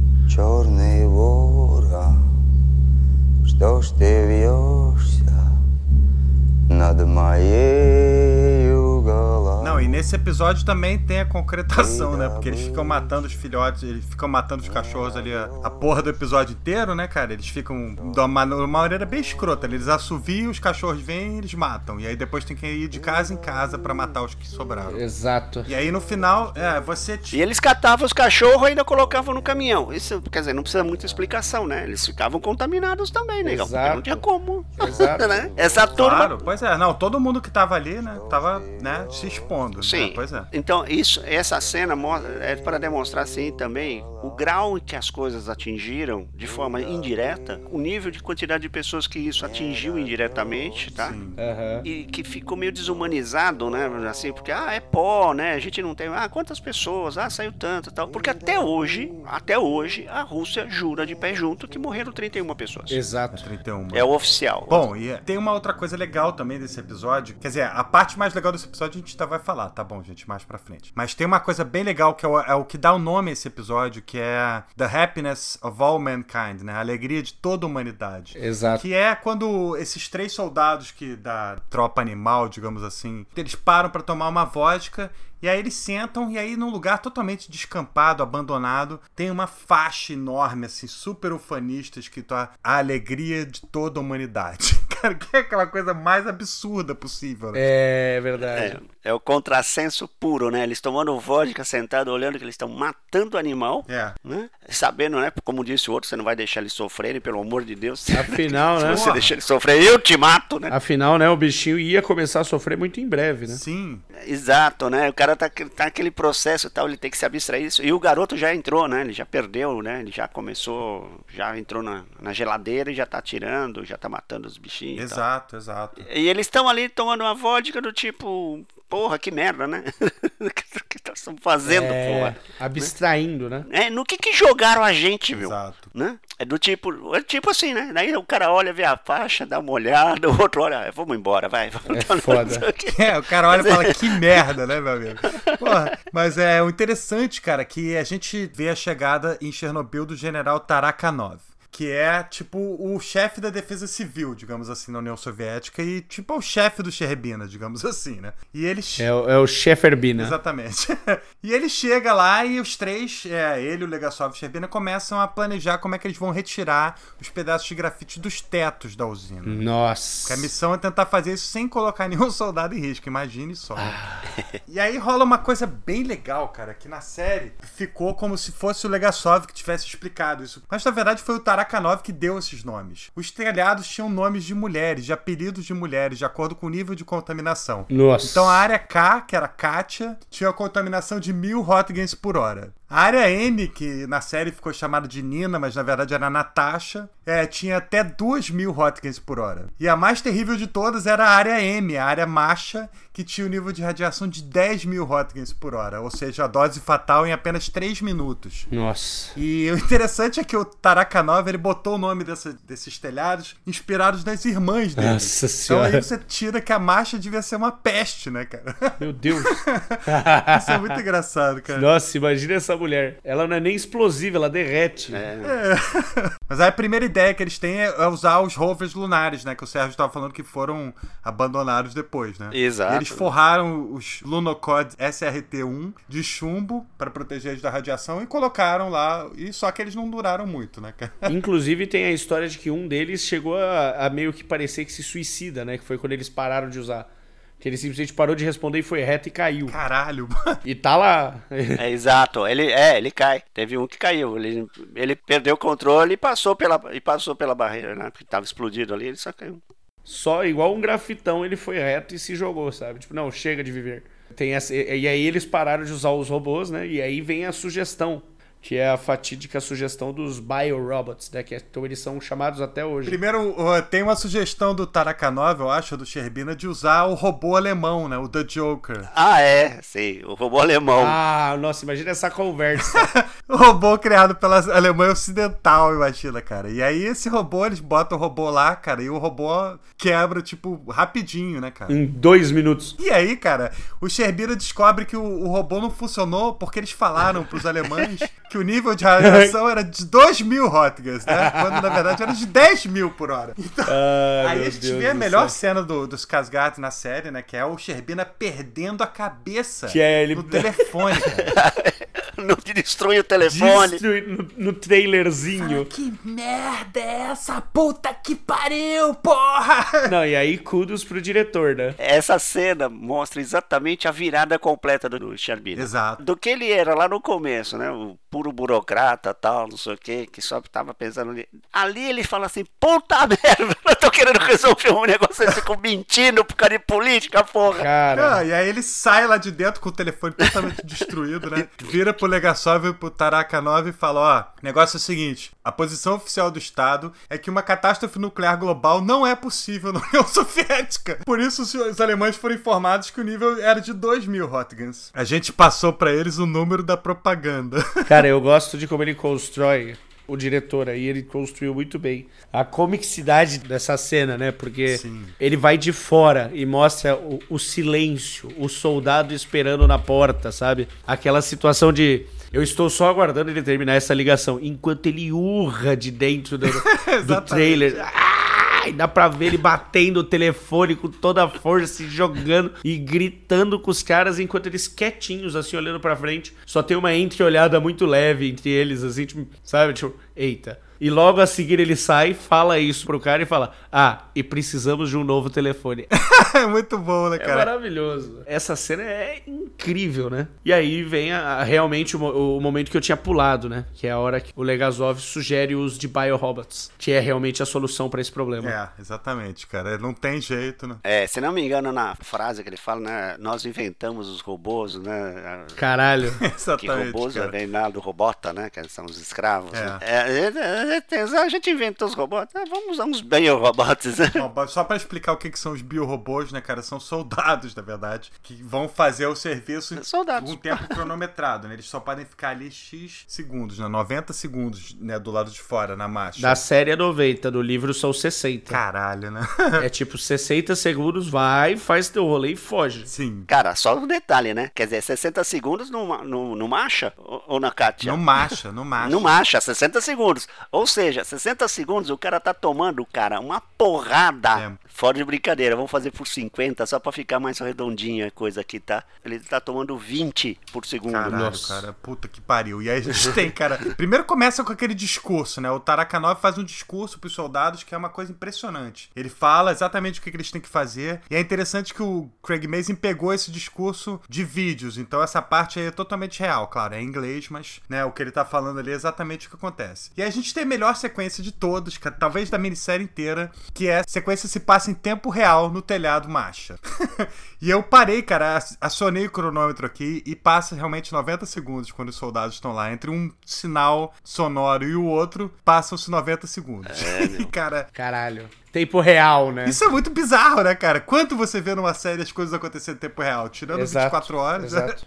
eu, eu acho que vários dos recursos que foram usados para te colocar na situação da tragédia lá, tipo, esse caso, eles foram muito bem usados. E uma coisa interessante desses soldados, né, na história real é Novamente, União Soviética e ainda não estava difundido exatamente qual era o tamanho do dano. Algumas pessoas sabiam, outras não, já estava rolando a boataria. Uhum. Você acha que eles tinham roupas para todos esses soldados que subiram lá e limparam o telhado? Porra nenhuma, né, cara? Então foi várias dessas proteções compartilhadas. Então as pessoas que foram primeiro pegaram muito menos radiação do que as pessoas que foram por último. Porque eles usaram uma roupa extremamente radioativa. Exato, meu. A roupa já tava assim. Pô, é tipo assim, eu passei um minuto ali, mas essa roupa passou, sei lá, 40. 50. Caralho, cara. Sabe?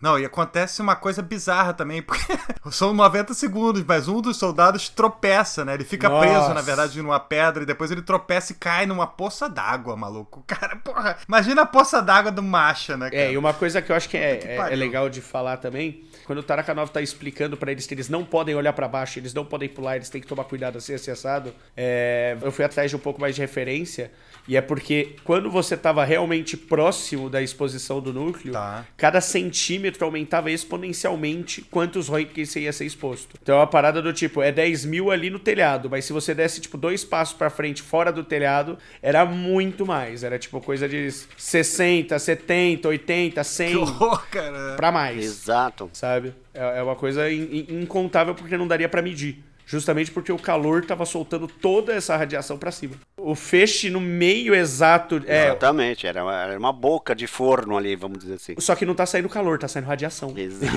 é tipo, não.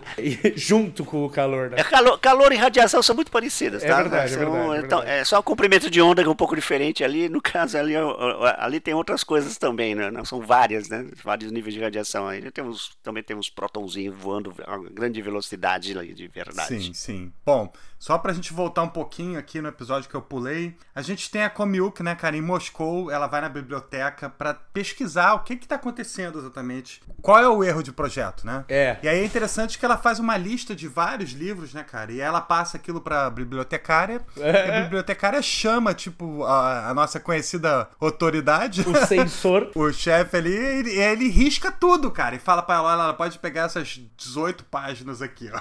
É maravilhoso. Essa cena também é muito legal porque mostra né, toda a burocracia, toda a loucura. Já né? é a questão que eles tinham tudo quanto era material sensível blocado, não tem. Exato, o cara chegar né? lá e tinha que passar por um monte de carimbo. Não era assim, pois não. É. Né? Os caras não tinham acesso, todos os centros de pesquisa eram bloqueados, era tudo tipo parecia com o projeto Manhattan lá. Né? Exato. Né? Tudo quanto era centro de pesquisa era fechado, o KGB em volta, o cara não podia sair, sair a família ficava, entendeu? Os caras tudo controlado, vigiado, e os dados eram tudo quebrado, quer dizer, o cara nunca tinha informação completa. Sim. Então o livro sobre não sei o que tinha lá um pedaço, aí o resto tava lá do outro lado, e era sensível, então não mostra. Só vai mostrar se tiver a chancela. Exato. E tudo funcionava desse jeito, quer dizer, fazia parte, e aí ele tá mostrando isso na série, ó. O Estado é assim, é. o povo é ensinando a reagir desse jeito. Então, Bem legal. É, é, é os caras tão, fazem parte do esquemão mesmo, né? Isso que é legal na série, é mostrar como é que a, a União Soviética era. É, a gente volta para Pripyat, né? Tem uma cena rápida que a gente vê que a Ludmilla perde o bebê em Kiev, né? No meio da, da rua, assim, coitada. E aí a gente volta para Pripyat, onde a Komilk chama o Sherbina e o Legasov para um encontro secreto, né? Nossa. Ou seja, eles estão tentando decidir o que eles vão fazer longe dos olhos da KGB, né? Sem que a KGB perceba o que, está acontecendo. Essa conversa é maravilhosa. Pô, maravilhosa, cara. E aí o Legasov conta para ela que o Dyatlov, o Bruikanov e o Fomin vão ser julgados pelo acidente. E que eles três vão ter que depor no julgamento. E também fala para ela sobre a conferência de Viena, né? Que ele vai ter que ir lá para a conferência, vai ter que contar para eles o que aconteceu. E é aí que a Komiuk mostra para ele o que aconteceu de verdade, né, cara? Ela mostra para ele que tem um erro de projeto. Na hora que o Legasov olha para aquele documento, a Komiuk sabe que ele já sabe o que é aquilo. Ele já tinha visto aquilo. Na verdade, esse documento ele, ele tinha sido feito por causa de um, um erro semelhante que tinha acontecido numa usina em Leningrado em 1975. Mas ninguém sabia o que... Vários anos antes, né? Exato. Ninguém sabia que ele poderia causar, tipo, um, algo dessa magnitude. Mas. É, na verdade, na verdade sabiam. Porque o justo que foi reportado ali naquele relatório que está em todos os documentos oficiais é que quando eles apertaram o botão AZ5, né, que é o AZ5, Sim. que é o botão que deveria parar tudo inserindo todas as control rods ao mesmo tempo, que é as varas de boro, né, as hastes de... hastes de controle. É. As varas caem, né? Elas caem, elas simplesmente caem todas ao mesmo tempo no núcleo. Quando isso acontecia, se elas eram inseridas ao mesmo tempo, sempre dava um pico. É, sempre dava um pico de energia. Dava um pico, porque você estava colocando ponta de grafite, né? Então, mas, mas é isso. Enfim. É, basicamente é isso. Isso aí a gente explica depois, né? Acho que é mais fácil, né? É. isso, a, a condensidade. A gente explica isso mais denso mais pra frente. Tá. You have a chance to talk to the world, Valeri. If that chance was mine. But it isn't, is it? I've known braver souls than you, Khamyuk. Men who had their moment and did nothing.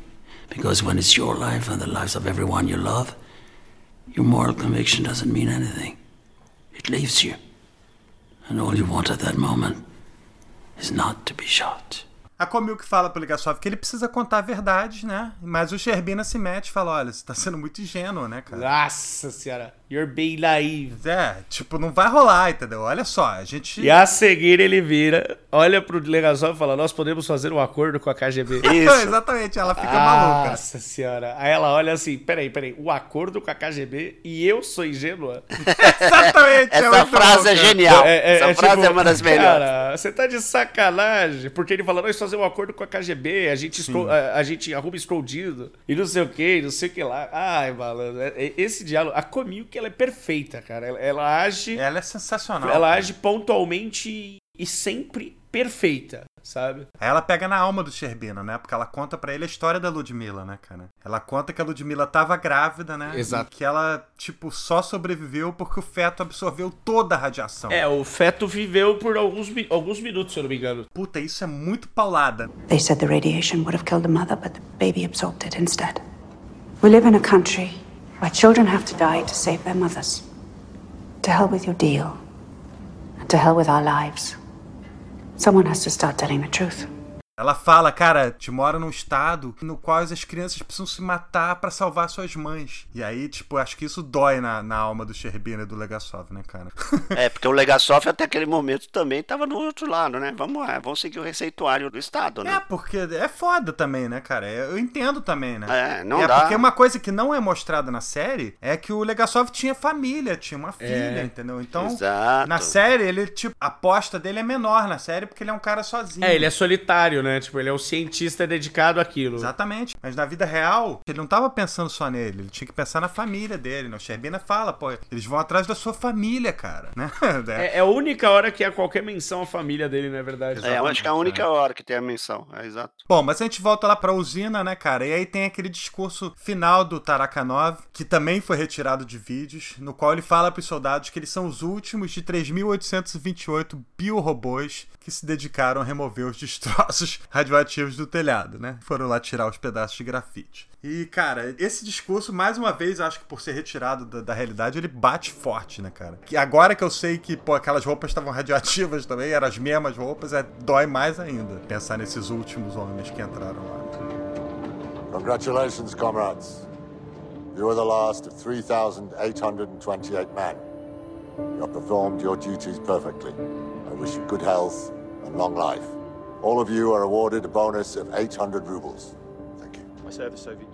Puta que pariu, né, cara? E a gente vai agora pro final da série, pro último episódio. Que, assim, fazer um comentário rápido pra gente já iniciar. Tá. Nota 9.9 no IMDB. É. é. Mas eu só queria dizer uma coisa. Nesse momento da história, quando acaba a remoção do grafite do telhado, eles começam a construir o sarcófago, né? Uma coisa que não foi mostrada na série. Isso. Ele optou por não mostrar isso, né? Então tem duas coisas aí que eu queria citar que aconteceram na vida real é que ele preferiu não mostrar, talvez por serem coisas tão famosas que sei lá. É, mas também, é, mesmo porque a construção do sarcófago demorou um puta tempão. Porque eles ficaram não, jogando mas... concreto naquela merda durante anos. Não, mas, tipo, no final de 86 o sarcófago tava pronto, tá? O primeiro sarcófago. É, sim. Então, é. Que durou nem 10 anos direito, né? Ele tinha uma estimativa de 20 anos. Exatamente, é. E aí, tem relatos de que todos os trabalhadores que estavam envolvidos com essa construção do sarcófago morreram em menos de um ano, né? Eu não tenho certeza se é isso. Mas também teve uma outra coisa que seria a pata de elefante, né? O que, que, é a pata de elefante? É uma lava, cara, de córeo radioativo que foi formada na hora do acidente. E tem, tipo, duas fotos de um maluco que foi lá tirar foto dessa porra. Essa tá lá até hoje, né? Dentro lá do, do sarcófago, enfim. E isso aí não foi mostrado na série por uma opção do Craig Mazin. Mas eu entendo também, porque pô, o quinto episódio é tão foda, né? Com aquele lance do tribunal, que eu entendo ele não ter mostrado isso. E se você quiser ver isso, você... a série, na verdade, ela serve como, tipo, uma cenourinha para você ir lá na frente, né? E assistir os documentários e ler os livros e se, se aprofundar mais nessa história. Concordo. A série, ela não. Coisas interessantes sobre o, o pé de elefante que eu descobri recentemente nesse livro. Uhum. É, primeiro, quando eles descobriram o pé de elefante, eles tinham uma estimativa de que ele estaria numa sala tal. Mas tudo que eles tentavam colocar lá perto quebrava. Caralho. E eles não podiam chegar lá. Então o que, que eles fizeram? Eles furaram um buraco na parede e compraram um carrinho daqueles que você dá corda. Sei. Sabe? Prenderam aquilo com uma lanterninha, uma câmera, Caralho. soltaram ele pra ir e puxaram com uma corda. E aí eles gravaram o pé de elefante pela primeira vez. Porque aí eles conseguiram descobrir que ele estava lá. Teve um fotógrafo que chegou a um metro de distância, né? É, esse morreu rapidinho. Em dado momento, chegou um soldado, isso, tipo, assim, carece de fontes porque eu só tenho esse livro.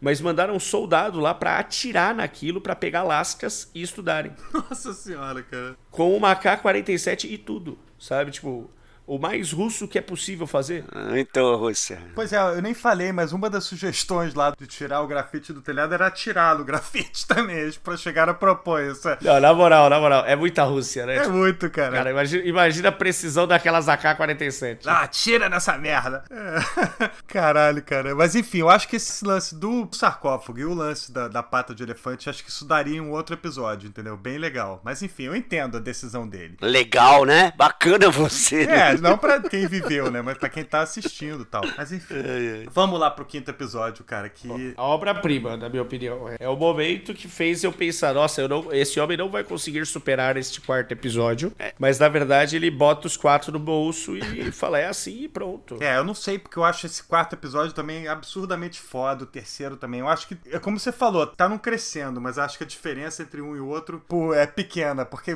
todos são muito fodas, né? Desde o primeiro, assim, a verdade é essa. É, eu não sei qual que é o meu preferido, não. Acho que todos ali, saca, estão tudo no mesmo nível. É muito difícil falar isso. Esse último episódio eu vi três vezes. Porque é absurdo. Assim, é, é, é um tesão a forma como é construída a narrativa daquele tribunal. Sim. Every lie we tell incurs a debt to the truth.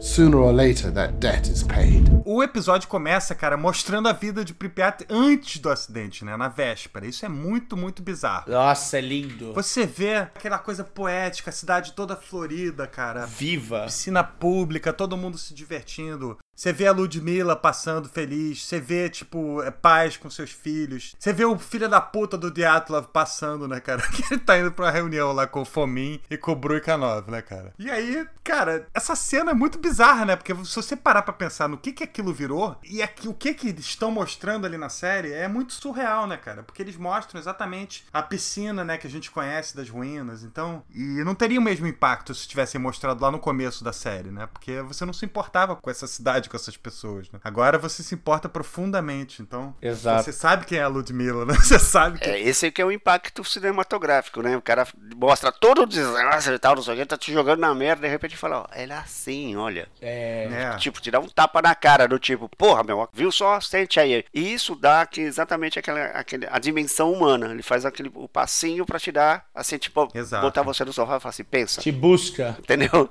Você, plum, teu cérebro começa a raciocinar. Você fala assim, caralho caralho. Esse cara, o roteirista, muito feliz, a direção é. mais ainda, porque conseguiu fazer o timing. Exato. Mesmo tendo em todos os episódios longos planos com silêncio, com closezinho, Exato. música incidental muito pequena, alguma coisa. Ou então uma respiração e um sonzinho de um contador Geiger te deixando apavorado dentro d'água. Sim, sim. Nossa, sim. É, por isso é que funciona, pois é. Não, cara, é muito verdade. Trouxe uma questão muito humana e para cima de Pripyat e Chernobyl. Sim. Porque, tipo assim, até então, tudo que eu pensava sobre tudo, sem exceção, até ver essa série, era, caralho, uma fissão nuclear descontrolada explodiu e soltou um monte de radioatividade pesada por muito tempo e foi uma coisa absurda. Mas eu nunca parei para pensar, tipo, eu, eu, você pensa no custo humano, mas você não pensa no valor humano, sabe? É diferente. Não é o número de vidas, mas que tipo de vidas? Tipo, você tá realmente entendendo que isso são vidas humanas? Pois é. Sabe? É, Sim. é foda isso, cara. Isso é foda, né, cara? Porque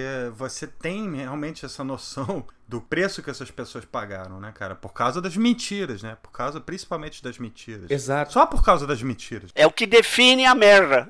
É.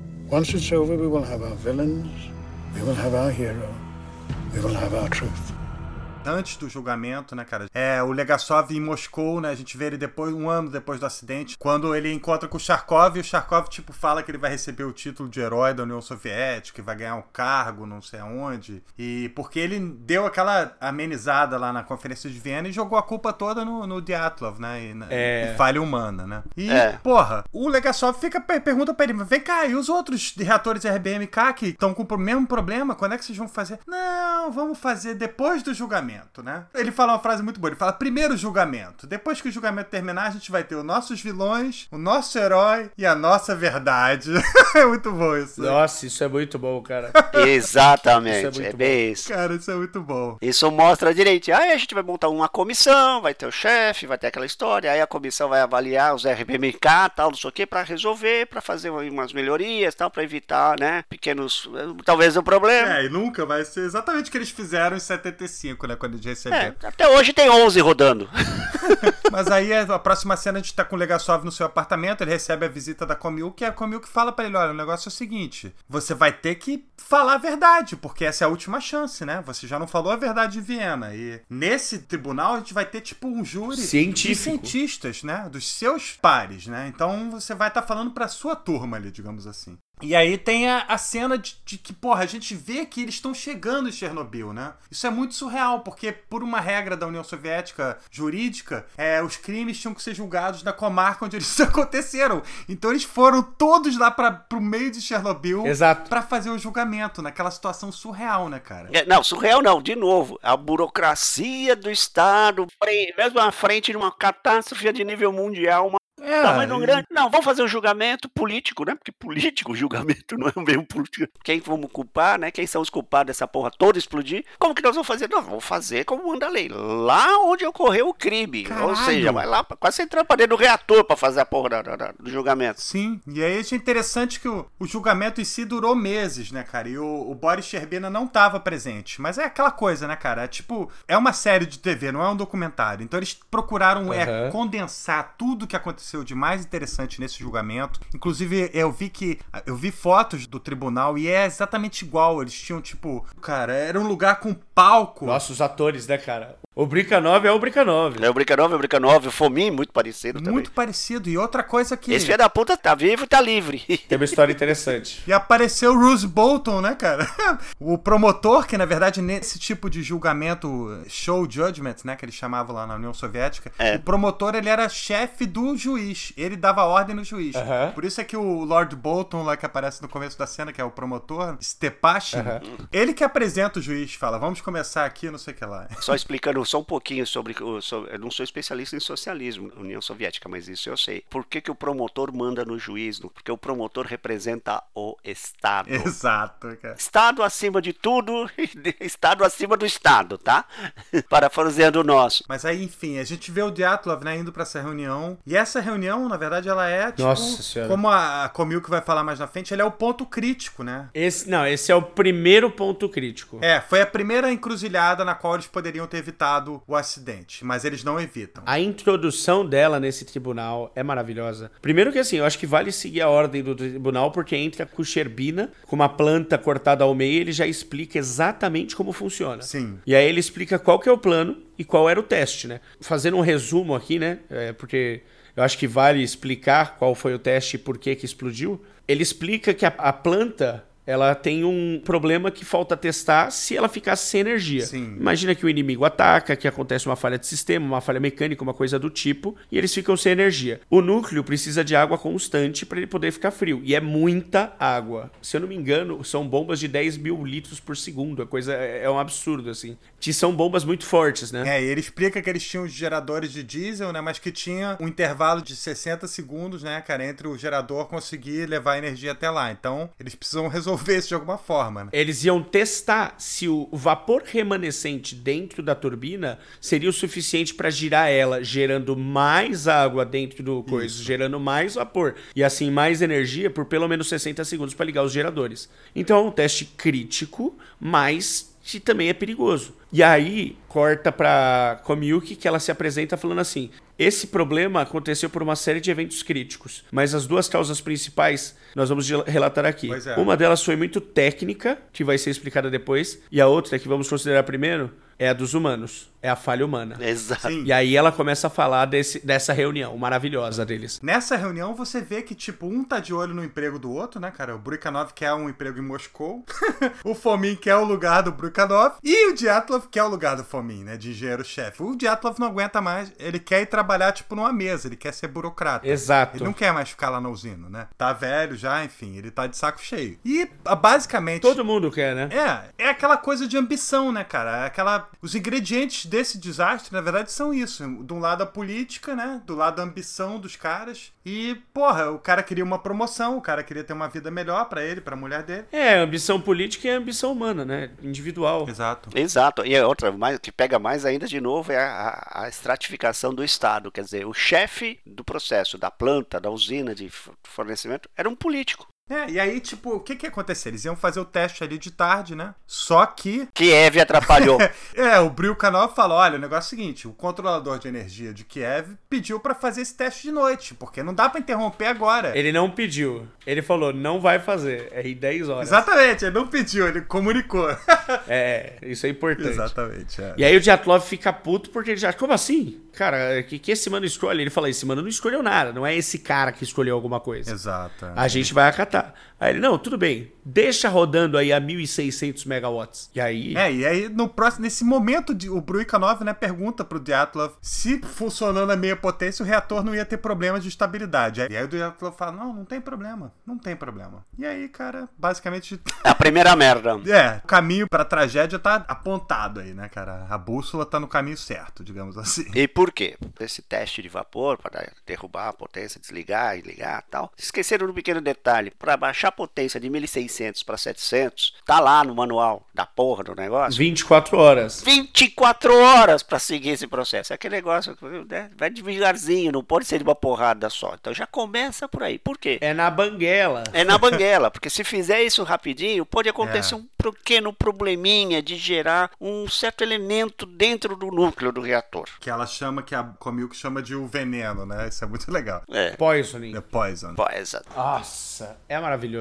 É, é, esse, essa construção de como o xenônio funcionou ali. Sim, sim. Eu acho que vale. É, o xenônio, que é o veneno que a gente tá falando agora, né? Eu acho que vale agora já em. Não, pera aí. É, primeiro a gente vê que aquele atraso do teste em 10 horas criou dois problemas, como o Pé tava falando: um problema humano e um problema técnico. O problema técnico a gente vai deixar pro Legasov explicar daqui a pouco. Mas o problema humano era o seguinte: a troca de turno. Nossa. O turno da noite nunca tinha feito esse tipo de teste. Ele nem sabia que o teste ia acontecer, né? Então a gente vê a chegada. O turno da noite, em teoria, ele era menos é, experiente, ele era menos capacitado, ele era justamente o pessoal que estava treinando, porque de noite tinha muito menos necessidade de energia, sabe? Sim, aí chega o Tuptanov, né? Que é aquele cara jovem, ele tem 25, 25 anos. anos. São parênteses aí, tá? Parênteses técnico, nesse ponto, como engenheiro elétrico, eletrônico e técnico eletrotécnico, eu posso falar. Uma uhum. usina, usina termoelétrica, qualquer que seja, ou termoelétrica ou usina hidrelétrica, tá? A energia nunca é fornecida em total, assim,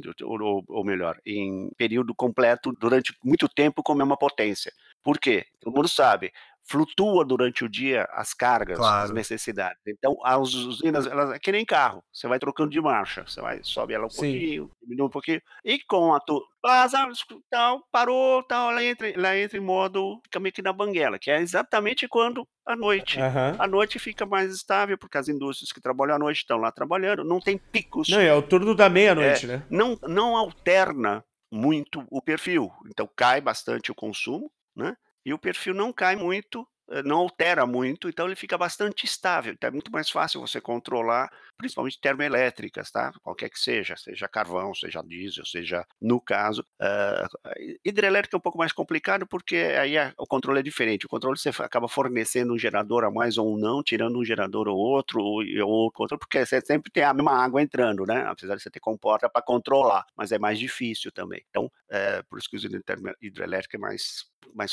é diferente o controle. Mas na termoelétrica é bem isso, você vai pilotando que nem um carro, você vai amplia, diminui, aumenta, diminui, tá. e vai fazendo perfil. Maravilhoso, adorei. Tá vendo? Pô, por isso que a gente chamou o Sérgio aqui para participar desse programa. A explicação técnica. Mas enfim, vamos voltar pra falha humana, cara. A gente vê o Tuptanov. Quando eu conversei sobre essa série com o Sérgio, inclusive num papo de uma hora que a gente teve lá no começo da série, né? Uhum. É que a gente falou, pô, a gente tem que gravar isso no podcast, né, cara? A gente falou justamente isso. O engenheiro. Como é que era a função do Tuptanov lá na, na usina? Ele era gerente? Era, é. ele era engenheiro sênior. Engenheiro sênior com 25 anos. É, é a cara Enfim. que ela faz, né? Que ela fala, quantos? 25. Não, e quatro meses de experiência do cargo, de acordo com a série. Né? Exato. Quatro meses, é. é óbvio, não, isso é foda. E a gente vê que quando ele chega, ele inclusive ele sofre bullying, né, dos colegas dele na, no vestiário lá. Reforçando cara. que ele é jovem, né? Reforçando Exato. essa ideia. Que ele, não, que ele é jovem, que ele... Não tinha nem bigode. Exato, tá. cara. E aí a gente chega e a gente tem aquela, aquele encontro do, do Tuptanov com o Akimov e eles olham pro manual de operações que tá todo riscado, como a gente já citou, né, cara? Não, e aí o Akimov avisa o Tuptanov e fala assim, ó, é, você sabe que hoje a gente vai fazer o teste, né? Puta que pariu, cara. E o cara olha pra cara. Aí ele olha pra gente, que teste? ele, ah, o teste que nós tentamos fazer ano passado, assim, assim, assado. Aí o Tuptanov ainda olha pra ele e fala assim, mas a gente vai fazer o teste que falhou ano passado com o pessoal que não sabe o que tá fazendo pela primeira vez. Tipo, ele já joga na cara, assim. Incrível, assim. né, cara? E com a usina 10 horas num estado bizarro, né? Já tava, segurando, já. já, já, já gritando pro é. o Godzilla, lagar, lagartinho que tava passando ali perto já cresceu um metro, sabe? Pois é, isso é muito legal da série, né? Porque ela joga ele, ela passa a jogar a gente do tribunal para esses flashbacks, Nossa. né, cara? É uma coisa que realmente eu não tava esperando. Essa construção foi foda. Essa construção foi foda. Eu juro, eu não tava esperando ver a sala de controle de novo. Isso foi muito legal, porque no começo da série. Não, e ver o Diatlov zerado, Caralho. sabe? Ô, Nick, Ele... você nem parece a idade que tem. Isso aí é o recurso clássico de filme de tribunal que o cara começa a contar e aí vem, começa a acontecer. Nossa, mas é muito a bom. A cena vem para você, Não, né? É um recurso clássico, né? Mas eu digo lá no primeiro episódio, quando passa toda. A... Quando acaba, né, a noite, eu falei, putz, acabou, não vão mais falar sobre isso, não vão mais mostrar isso. A gente viu tudo que tinha para ver e na verdade a gente tinha muito mais para ver. Eu também não imaginava Nossa, que a série ia terminar sim. no tribunal. A gente tinha esquecido a explosão, sabe? Exato. É. Já tinha passado até o. Porque assim, uma explosão é um fogão grande que fez boom, sabe? Tipo, e a gente tava vendo coisas muito piores. Exato. Cara. A gente tava vendo consequências piores. Então a gente esquece dessa parte visual que é, puta, é, foi muito bem feito ali. Muito bem feito. Bom, mas aí a Komilk passa né, a bola pro Legasov para ele falar sobre a questão técnica. Técnica. The state calls Comrade Legasov por que, que o reator explodiu. Então, é aquela pergunta lá do começo da, da série, do começo do primeiro episódio: Nossa. como que um reator RBMK pode explodir, né? É. Então, agora a gente vai responder essa pergunta, né, cara? cara. Agora o Legasov vai responder essa pergunta com suas plaquinhas em cirílico. é, mas a primeira coisa, antes de explicar rapidamente com as plaquinhas dele, é bom entender como é que funciona, tá. aspas, rapidamente um reator nuclear desse tipo, tá? Por favor. Que é o chamado. Olha, vamos ter a explicação do Legasov aí, PA. Yes. Básico basicamente. Não, não, é bem eu vou fazer de uma outra forma didática aqui, vou ver se eu consigo, tá? Que ele é chamado de reator canalizado de alta potência. Bem, primeira coisa, imagina o seguinte: imagina que você tem três panelas de pressão, uma colada na outra, tá ok? tá bom? Sendo que duas panelas de pressão, as laterais, recebem um tubo e sai um tubo. Dentro do primeiro tubo entra água fria e no outro tubo sai água quente. Da onde que vem essa água quente? Da terceira panela que tem um tubo que liga as duas panelinhas externas para dentro do tubo lá, faz um circuito fechado, tá? tá? Os dois tubos que entram, é um sai e o outro entra. Lá dentro das duas panelas sai um tubo cada um, entra na terceira panela central, entra embaixo, sai por cima. Esses tubos recebem água que vai entrar fria e vai aquecer lá dentro. E o que, que aquece lá dentro? Essa terceira panela fechada tem uma tampa em cima, tá? Ela tem lá dentro o grafite, então os canais de grafite, que é aqueles que você vê lá que explodiram, que tem um formato de flange assim, parece tal, são os canais de, de grafite, onde ficam as barras, tá? O material radioativo ali, já não sei o que, né? Então, quer dizer, as barras de controle de boro e o material radioativo. Lá dentro é que está correndo o quê? Troca de neutro. Neutro explodindo para tudo quanto é lado, tá? tá? Então, os nêutrons, os nêutrons estão correndo para cima e para baixo e são basicamente controlados por essa capa, vamos dizer assim, de grafite, tá? Esses canais de grafite, e pelas barras que entram que fazem o controle, porque você não, não tem controle algum, né? Então, então essas barras são de boro, com umas pontas de grafite nesse projeto. Essas barras entram e sobem dentro desse conjunto de grafite, onde está o material físsil lá, quer dizer, no caso ali eles usam urânio. O que, que acontece? Uh, ela controla mais nêutron ou menos nêutron circulando, quer dizer, controla a potência. E isso tudo, essa água está girando dentro de tubos que estão passando por esse negócio. Então é tipo uma serpentina invertida, né? Então o calor está de fora, essa serpentina de tubos passa por dentro, Está cheio d'água, passa por ali, aquece e sai vapor pelos tubos de cima. Água quente, no caso, vapor na realidade, tá? Em alta pressão. E aí vai gerar uma turbina que está fora dessas três panelas. Basicamente é esse o reator RRBK. Só que tem um detalhe: esse porra desse reator, o projeto original dele é um pouco modificado, mas esse projeto original dele não era para geração de energia, era para gerar barra de plutônio, para fazer bombinha. Tá de sacanagem. Então, por isso que ele tem esses pequenos detalhes, porque é muito mais fácil. O negócio era gerar plutônio, não era ficar gerando turbina. Tá. A água só saía, refrigerava e voltava. Exato. Só para eles controlar. Então não tinha o sistema de controle dessa porcaria, não era lá grande coisa. Por isso que eles tinham lá que fazer o teste para ver se dava para ter o vapor mínimo para conseguir gerar um máximo de energia para entrar o gerador, tal, não sei o quê, porque era, era gambiarra, quer dizer, eles estavam gambiarrando um produtor de plutônio. Fazendo um comentário aqui que eu fui, enquanto você estava falando, eu dei uma pesquisada também nos RBMK, né?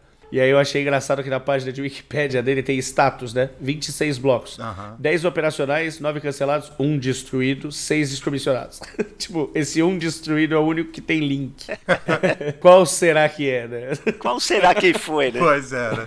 Então, e só pra ter uma ideia, essa tampa aqui gigantesca, né, que pulou, né, que aparece no filme, ela tá daquele tamanho mesmo, é gigantesca, é grande pra caramba. É ela que faz a tampa, a tamponagem lá em cima das barras. Ou seja, essas panelas de pressão que eu te falei são vasos de concreto, tá? tá? E o tubo passa direto, passa do tubo lado e passa para fora. Então, quer dizer, essa água, o, o, vapor que gira lá dentro, mas que volta, e a água que gira e volta, ela é uma coisa só, é uma quantidade de água só que vai ficar girando ali. Tá certo, tem os controles que botam um pouco mais de água, tá, mas não sai água tá. não, tá? Porque é, é, isolado, porque isso aí vai contaminar todo mundo, porra. É aquela água ali, pronto.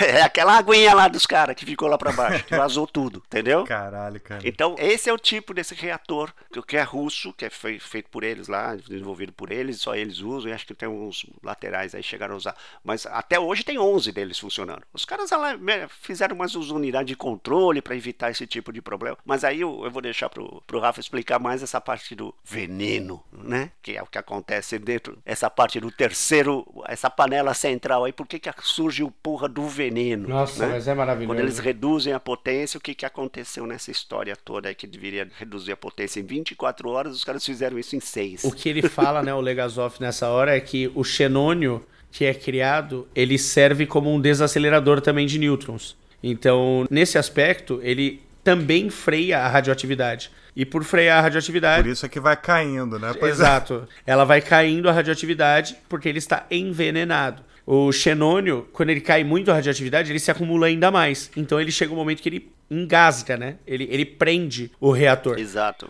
Engasopou, vamos dizer assim. Exato. E aí o, o Diatlov vira e fala: Não, porque eu quero que volta agora. Botem, sobe tudo aí que der, porque nós vamos fazer o teste do mesmo jeito. E esse, em teoria, é o momento onde claramente tem muita divergência das histórias porque não faz sentido nenhum lógico. Não, acelera aí de novo que eu vou tentar. E acelera agora. E aí eles sobem até 200 megawatts, né? Exato. Que é onde eles conseguem chegar com, é. tipo, só quatro varas de controle, hastes de boro inseridas no, no núcleo. Foi o que ficou, né? Porque o que acontece? Quando uh, eles entraram no, no, nesse processo de baixar rapidamente, então criou mais xenônio. O xenônio criou mais xenônio por causa da combinação, por causa do vapor, tal, não sei o que, de água, né? Com o vapor, né? Com a água evaporando, então o que aconteceu? Eles começaram a reação muito rápida, o xenônio cresceu muito rapidamente. Aí, como ele, ele isolou e segurou, o que, que aconteceu? A sensação que eles tinham lá era, parou em 700, daí de repente começou a cair, cair, cair, cair, cair, cair, cair, cair, cair, cair foi lá para 30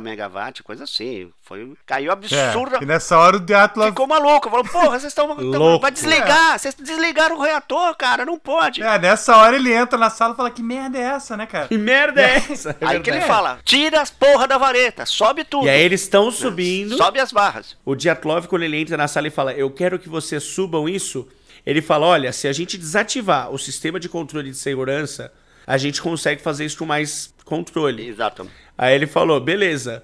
E aí eles começam a subir de acordo com o protocolo. Nisso que eles estão subindo de acordo com o protocolo, ele fala assim: É, por que, que vocês não fizeram isso ainda? Exato. Ele fala: Não, nós estamos subindo na velocidade do protocolo. Ele tem uns 10 caras aqui dentro que conseguia fazer isso já. E ele fala que eles estão procrastinando, né? É, tiram... E aí, tipo, eles começam a subir mais rápido. Eles tiram todas. Das 214, eles sobem 210, uma coisa assim. Exato. É. É, 217 sobem 213. É, maravilha. Fica só quatro varetas, tá? As, as móveis de cima, tá? Na realidade, tem, Não, e aí, tem varetas embaixo é... também, mas isso é, elas são fixas, esse é outro papo. Elas só, são base de, a base de controle deles lá. Mas. É... Eu acho que, como é muito visual, não vale a pena nem a gente agora tentar descrever é. como que o Legasov demonstra. É. Que vale a pessoa, pessoa ir lá e assistir. Tem que assistir. Porque é, didático, assim. Ele, ele desenha a reação. E a consequência, exatamente. Ele de... Tem que assistir porque ele vai uhum. mostrando pelas plaquinhas o que, que é. Uma que contribui para frear e outra que faz subir. E a sequência de o que, o que bloqueia e por que que sobe, o que que acontece aqui. Então ele vai, vai, vai de repente... É maravilhoso. Sim. Todas as plaquinhas que indicam que vai estourar aquela porra, ficam, e todas as que falam de controle. Não, mas peraí, peraí, peraí. Cai fora. Primeiro, o que acontece é que ele demonstra que todas as que falam que vamos aumentar a radioatividade e fazer mais energia somem, gerando um problema, que todo o controle está lá, só que o controle acontece por reação. Exato. Então começa a acontecer a reação exatamente oposta. E aí é até o que ele descreve, ele tipo, em segundos a energia começa a ter picos absurdos. É, Exato. É tipo, de 30 ah, é uma... sobe para 100, para 200. Uhum. É uma das coisas que a gente não chegou a explicar é que na hora que eles colocam as varetas para controlar e diminuir a velocidade, diminuir a potência, tá? Ela tem umas pontas por projeto inicial, são varetas de boro que entram controlando os nêutrons, tá? Diminuindo, frenando. A baixar a potência, o que que acontece? Há uma, um pico, há um vazio. Então parece que cai muito rápido a potência. E aí que começa a perda de controle, porque para ele o cara tá lendo, ih, caiu demais. Então, peraí, controla aqui, faz isso, faz aquilo, e faz exatamente o inverso, achando que está se descendo, mas na realidade está provocando a subida. É, porque também nunca ninguém na história do mundo tinha tirado todas as hastes. Nick, eu queria falar do, do ponto muito importante que o Valério deixa claro ali, tá. que é o envenenamento de xenônio, ele gera, nesse aspecto, uma volatilidade muito grande. Por volatilidade muito grande, é uma reação elástica. E quando ela tem o power spike, como eles falam, né, que é o power surge, que é quando ele realmente gera muita energia e o ponto é o crescimento dessa energia que está acontecendo muito rápido, que acontece o quê?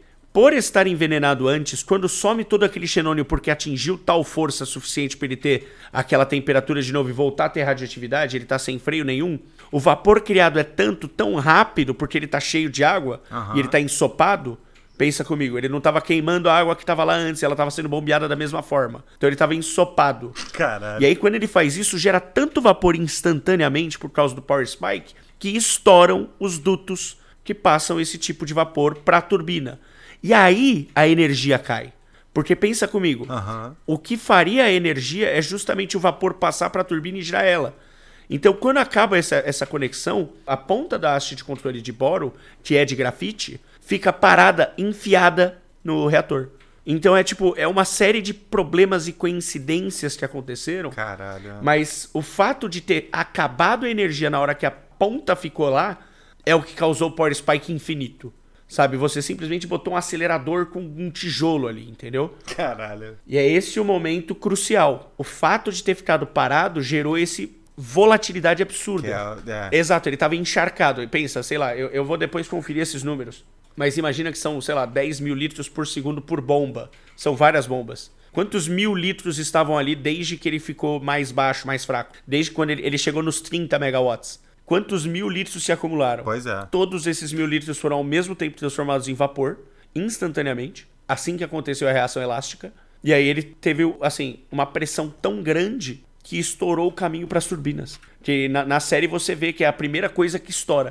É muito interessante imaginar que uma série de coincidências e decisões erradas gerou no, num problema do reator parar com as pontas praticamente certinhas e enfiadas para acelerar um processo que já estava descontrolado numa reação elástica tipo, quase exponencial. E aí a última medição que eles têm lá que é um absurdo. Né? Caralho, é muito foda, cara, esse episódio. Muito, muito Aqui é, foda. É, esse episódio em si é um, uma aula. E tem esse momento, né, cara, que basicamente é, o Akimov e o Top 9 já perceberam que não tem mais jeito, né? Eles têm que desligar o Tuptanov recebe aquele relatório, ele passa pro Akimov, passa pro Dyatlov, o Dyatlov caga para aquele negócio, né? E fala, vamos continuar com o teste. é, essa frase dele é que fode tudo também, né? Quer dizer, pois ele é. tava meio que perdidão também, falou, vamos tocar, fazer esse porra de teste, ou seja, lá o Estado de novo. Não, vamos fazer esse teste, que é a última vez, não aguento mais, é. preciso terminar essa merda, né? Não. E tá pouco se lixando pro passo. E aí o Akimov chega para ele com uma prancheta e fala, pô, eu quero que você anote aqui o que, a sua ordem, né? Ele fala, foda-se. Ele joga a prancheta longe né, cara? É. é. muito doido. Mas, cara, aí você vê como é que a incompetência desse cara foi, tipo, fundamental para acontecer todo o problema. Porque apesar do lance do botão, ele tava tranquilo ali, porque ele sabia que tinha um botão de cancelamento que ele ia apertar e ia acabar o problema todo. Sim. É, ele... ele achava isso, pelo menos. Todos eles achavam. Ele tinha certeza absoluta que se ele fizesse isso, ele parava com o problema. Mas aí ele ganhava um outro problema. Ele não terminava o teste que ele precisava terminar, que ele queria terminar. Exato. O lance dele era apresentar o relatório, né, pro chefe dele, dizendo que o teste estava incompleto e ele ia ganhar a promoção e pronto. É isso. Né? Exatamente. Já era a terceira vez, era três anos que eles tentavam fazer o teste e não conseguiam. Né? Tinha toda uma historinha e tinha todo um negócio. Ó, isso aqui é a passagem, né? Faz esse treco aí, resolve aí que a gente sai, todo mundo sai bem nessa história. É, ele já sabia que os resultados do teste já estavam comprometidos. Exato. É, ele só queria ter, tipo, o relatório, fiz o teste. Já ia, é, ele já ele só queria rodar o teste para ganhar a promoção. Exato. Quer dizer, então é foda, porque ao mesmo tempo que tinha o, o erro de projeto, a gente também tinha esse erro humano, né, cara? Profundo. Então, é uma junção das duas coisas, né? É isso que fez toda a cagada, né? Exato, cara. É uma, um problemaço. He did these things believing there was a failsafe. AZ5, a simple button to shut it all down, but in the circumstances he created, there wasn't. The shutdown system had a fatal flaw. At 123.40, Akimov engages AZ5.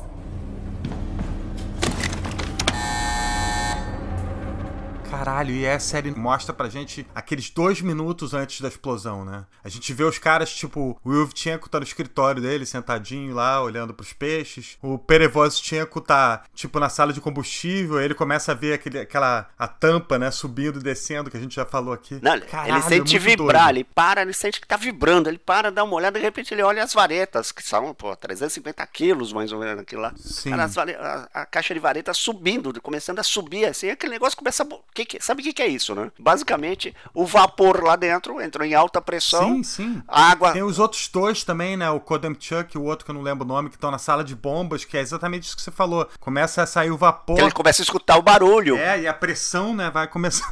Porra. Tá, tá lá na puta que eu pariu a pressão. E o que acontece? A, a, a, o, o borbulhar é que faz as varetas pular. É o borbulhamento da água e o, e o, vapor lá dentro que compressiona, pressiona e compressiona, a, a, faz a pressão e aí a água sobe porque ela borbulha, né? E começa a bater nas as jogar as varetas para cima, né? Então é a pressão flutuante que está acontecendo lá dentro e está secando a água, está aumentando a temperatura, está transformando, tá vaporizando a água, gerando mais xenônio, criando uma puta confusão, quer dizer, completamente fora de controle, porque qualquer coisa naquele, quer dizer, até uns momentos atrás atrás. Pois é. Qualquer coisa que eles fizessem, eles não iam conseguir resolver. É, o que que acontece? A gente chega no momento do botão, né? Então, lá no tribunal, lá no, no, presente, né, digamos assim, lá durante o julgamento, o Legasov está tentando falar sobre isso. E ele, até o Diatlov fala para ele, né, fala, você sabe alguma coisa, né, você está escondendo alguma coisa. E aí eu acho que ele se toca, né, ele já tinha dado uma olhada lá pro júri, né, de cientistas, e fala, cara, eu vou contar a verdade, né. E aí na hora que ele, tipo, a sessão tá para ser interrompida, assim, e ele, ninguém dá muita bola pro Legasov, fala, não, já resolvemos tudo aqui,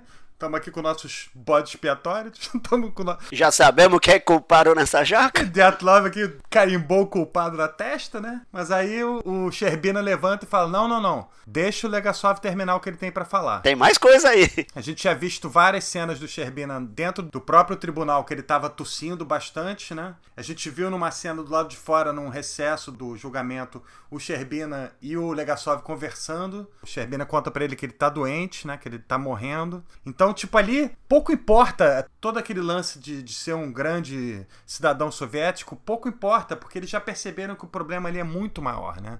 A humanidade toda está em risco. Né? Não só a humanidade, né? E eles chegam à conclusão, sim, né? Nós, como Estado, somos culpados dessa, disso. Culpados, é. é. E, porra, ele mais do que ninguém, porque ele era face do Estado, né? O, o Sherbina. exato. E aí ele tá se culpando por tudo aquilo, né? Ele tá se culpando muito. E aí eu acho foda, né? Porque tem aquela cena dos dois do lado de fora e o, e o Legasov fala para ele, cara tudo que a gente precisou você conseguiu. 750 mil homens está aqui todo o estoque de nitrogênio líquido da União Soviética tá aqui.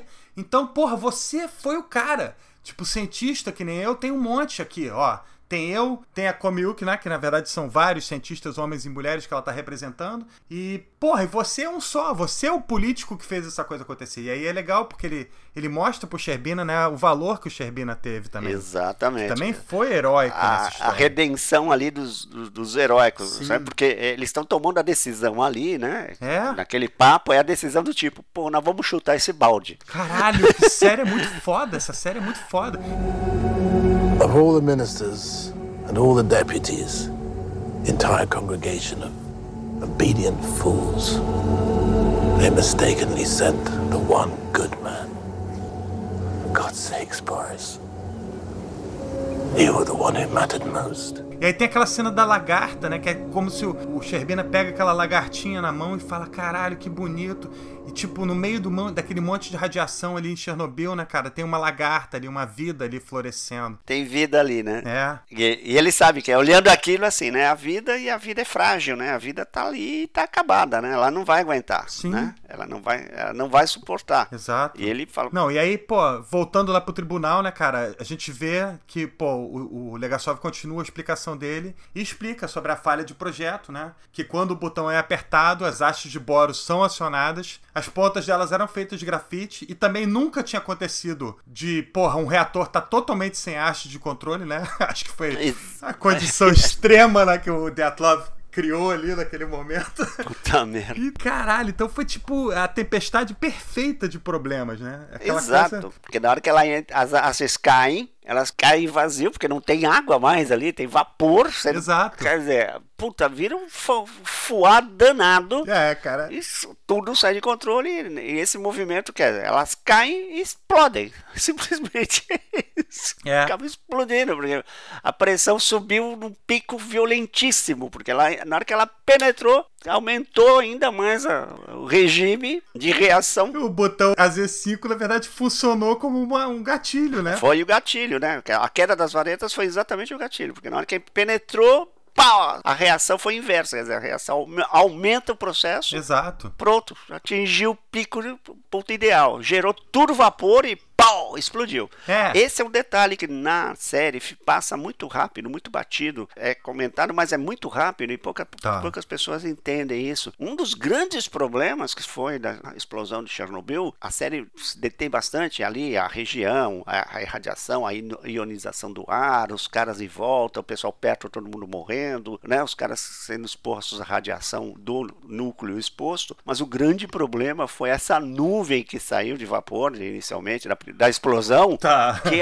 avançou pela Europa. Por isso que a Dinamarca, um dia depois, 36 horas depois, lá, a Finlândia, tava falando: Ei, meu, tô radioativo aqui. Por isso que a poeirinha bateu no vidro da Komiuk. Sim, sim. Foi esse vapor d'água que pau, jogou tudo pra atmosfera. Caralho, chegou até aqui, né, um determinado momento. É, a gente ganhou, já, já tinha ganho também, a, a atmosfera terrestre já tinha ficado um pouquinho mais radiativa, um pouquinho radiativa a mais do que naturalmente ela é, ela tem um pouquinho de radioatividade, até uns, uns medidinhos, uns micro Reutings aí, por causa de uma nave espacial russa, um satélite russo que subiu, ou melhor, tentou subir com uma com o reator nuclear deles lá. Filhos da puta. E explodiu na subida. Ah. Então a gente ganhou também um, uma radioatividade espalhada na atmosfera alta. Tem coisas que só a União Soviética faz por você. Só a União Soviética faz, faz isso pela gente. Aumenta um pouquinho nossos. Caralho, isso me lembra. O, o juiz, né, cara, pergunta pro Legasov e fala: Porra, por que, que as pontas são feitas de grafite? É mais barato, ponto. É mais barato. It's cheaper. Porra, caralho, cara. E aí a gente vê, né, cara, as explosão mesmo acontece na, na série, é muito foda. É, o, o, exato. E é o que, que ele quer provar naquele, naquele segunda partezinha que o Shirbina pega e provoca ele voltar e continuar. Uhum. É a hora que ele demonstra que o Estado é culpado. É. De preparar mal, de jogar os caras na, na fogueira, Exato. De, de forçar os caras a serem competitivos num processo doido que seria né, o, ganho, o ganho político, né? Porque pô, Sim. A, a estrutura politizada, burocratizada, né? tudo isso é culpado tudo, quer dizer, é como ele diz lá desde lá no comecinho, né? Exato. Verdades, mentiras, né? Não tem verdades e mentiras, tem histórias, né? Temos histórias, né? E aqui, a nossa verdade, culpa, né? Tem a nossa verdade. Culparam o Dyatlov aí, né? Acharam o caminho, né? Vamos culpar o Dyatlov aí, porque... Sim, se o, o Legasov não falasse nada, ia ficar ia por isso por mesmo. isso mesmo, quer dizer... Uh, mas o grande galho ali é que ele tenta mostrar, por isso que as fitas são gravadas, aí eu volto lá pro começo, né? Por isso que ele pega e decide. Sim, ele... sim. É esse interessante como esse episódio mistura com o começo, né? Ele faz tipo um loop na série, né? É muito doido. Fecha o círculo perfeitamente. Daí você entende completamente por que, que a mudança do Legasov, né? Por que, que ele muda. Não foi porque ele sabia que ia morrer. Ele não muda por causa disso. Ele vai descortinando a verdade dele é. ao longo de todos os episódios. Quer dizer, a Komiyuki é um, uma fada madrinha ali. Ela segura na mão dele e traz ele. É. Assim, do tipo, ele tá querendo falar, não, vamos ficar nessa aqui, vamos seguir pelo que o Estado tá querendo. Tá? Ela fala, não, a tua última chance, cara. Se você não mexer agora, se não mostrar para eles, tudo vai continuar e vai acontecer muito mais Chernobyl. vai acontecer muito. Bota a boca no trombone, porque senão os outros reatores né, vai, vai ser um monte, como você falou, vai virar um, uma nação de Chernobyl, né? No julgamento legal só eu falei, são 16 reatores funcionando e três aqui do lado. É. Entendeu? Tava, tava ali, né? Tava lá. Eles tiveram que fechar lá os bichos. Os bichos estão lá, lá parados, lá E a lacrado. cena, cara, da, da explosão em si é assim, muito, muito foda, né? Porque você vê em câmera lenta cada pedacinho de grafite caindo no telhado, caindo lá do lado de fora, onde eles vão ser retirados pelos bombeiros. Cara, é muito doido, né? E como isso liga com o primeiro episódio. É, yeah. é muito legal. É impressionante, assim, a, a qualidade do, do, O ritmo que ele consegue dar. É incrível. Né? Explicação né? científica. O cara dá um show de. O cara todo mundo que assiste ali entende o processo rapidinho. Pum, pum, Exato. Pum, pum. Isso aqui acontece, isso, isso aqui sobe, isso aqui mas não sobe, porque isso aqui faz descer. Então isso faz descer. Quando acaba o, o processo, você percebe que né, ele faz isso, ele dá uma pausazinha, assim, todo mundo tá parado, silêncio, nada se fala. Sim. Do tipo assim, entendeu que merda que foi feita. Exato, porque todo mundo passou a ter uma noção do, do negócio. Nada podia ter dado tão errado, e deu tudo errado. Pois e é. Quer errado. dizer, aquela mistura né, do erro humano com a falha de projeto. Não, nada poderia, entendeu, dar tão errado assim. e aí, cara, porra, depois do julgamento a gente ainda tem, né, aquela cena do Legasov sendo preso pela KGB, né, para conversar com o Charkov, que toca, né, naquela ferida dele, fala, pô, você sabe quem era o seu pai, o que, que seu pai fez? Você é um de nós, você é um soviético também. Você não é herói nenhum, né? Então é, é, sinistro isso também. E ao mesmo tempo ele também deixa o Legasov viver, porque né, todo mundo conhece ele por causa da conferência de Viena, mas ele fala para ele que ele vai ser basicamente apagado. Exato, é sinistro. Você vai virar um pare assim, vai virar um nada, vai zerar. O, legado dele vai ser passado para outros cientistas, né? É muito sinistro isso. Né? Ninguém vai falar com você. E aí ele também quer que o Legasov incrimine o Sherbina e a Komiuk, né? Mas aí ele fala: não, não, não. Nenhum dos dois sabia. É, eu falei o que eu queria falar. É, o, o olhar cúmplice, né? O olhar cúmplice na hora que ele sai com o carro, né? Exato. Ele olha o olhar cúmplice do tipo assim, não, é comigo, vocês não têm nada, tá tudo bem. Exato, essa hora é a despedida deles, né, cara? Você vê que ele vai. É a despedida deles. Ele vai abraçar a bala ali sozinho, né? É. E, porra, e aí, a partir daí, isso aí mistura com o primeiro episódio lá, que a gente entende realmente por que, que ele se ele matou. Virou um párea mesmo da academia, tá em lugar nenhum. Exato, fudido, né? Bloqueado pela KGB o dia inteiro, né? Sabendo quem são os caras, sabendo quem tá ali e tal. E do tipo, sabendo o que vai fazer. Então ele consegue lá e grava as fitinhas lá para poder deixar o legado. Sim. Porque ele fez o papel dele perante o tribunal, mas e, e para fora? Pois é, e aí é, é, exatamente, são as fitas, né? Que elas realmente foram feitas e circularam entre a comunidade científica. Que aliás ficou todo mundo chocado, né? De, a comunidade científica soviética ficou quando o cara se matou, é. porra. O cara respeitadíssimo. Não foi assim, né? Tão inesperado que eles estavam até esperando alguma coisa assim. Sabiam, eles sabiam que ele tava tinha tomado uma puta dose de radioatividade. Sim, sim. Né? Sabia que o negócio estava complicado. Os parceiros dele lá que trabalharam com eles alguns teve alguns também já também ficaram infectados também tiveram problemas de é. posterior mas não, não tanto quanto ele que ficou de cara ali né desde o princípio mas uh, na realidade ele estava eles sabiam e era uma, uma possibilidade, era algo plausível, né? Esperar que o cara pudesse também, né? Sei lá. Agora, que fica ali implícito, né? Que é a história das fitas, né? Quer dizer, fica implícito assim, que a série só é possível, essa história só se sabe por causa dele. Exato. Por causa das fitas, exato. né? E que depois foram corroboradas, tal, não sei o quê. E é um caso verdade mesmo, ele deixou os dados, né? Sim, exato. Para a comunidade científica que eles, eles se encarregaram de distribuir para o Ocidente, para os outros parceiros também e tal. E esse track foi divulgado vazou, é. vamos dizer assim. E aí só melhorou depois, só conseguiu alguma coisa a mais ali, depois da queda do muro, né? As coisas andaram um pouco mais, alguns outros fatores foram, outras informações surgiram, principalmente pela Ucrânia. Sim, e uma coisa interessante também que no final da série tem uma frase do Gorbachev falando que provavelmente foi o acidente de Chernobyl que fez a União Soviética cair, né? Porque primeiro eles gastaram, é, até isso eles falam no podcast da série, eles gastaram um dinheiro ali que eles não tinham. É. o orçamento tipo, é, pirou, né? Ali foi, foi pro vinagre mesmo, a parte financeira, né? Quer dizer. Fora, tipo, toda a, humilhação, né, mundial, né, que eles passaram. Basicamente, ali, né, o que você pode imaginar é o seguinte: como é que uma república socialista soviética, no tamanho que era, né, com a quantidade de, é. de quantidade de unidades, né, de repúblicas, né, de países agregados, tal, não sei o quê, ok, que tudo meio, meio que na base da força, tal, mas tinha uma riqueza, tem uma grana, tem não sei o quê. Como é que, que tava lá, tudo equilibrado, tal, tá bem, que tá certo que vinha um pouco definhando, assim, tinha algumas dificuldades. Mas como de uma hora para outra, simplesmente assim, faz papuf, em três anos, né? Assim, aparentemente... Pois é, exatamente. Foi estranho, né? Como faz papuf? Só tem um jeito de fazer uma, um, um grupo de repúblicas fazer papuf. Grana. Exato.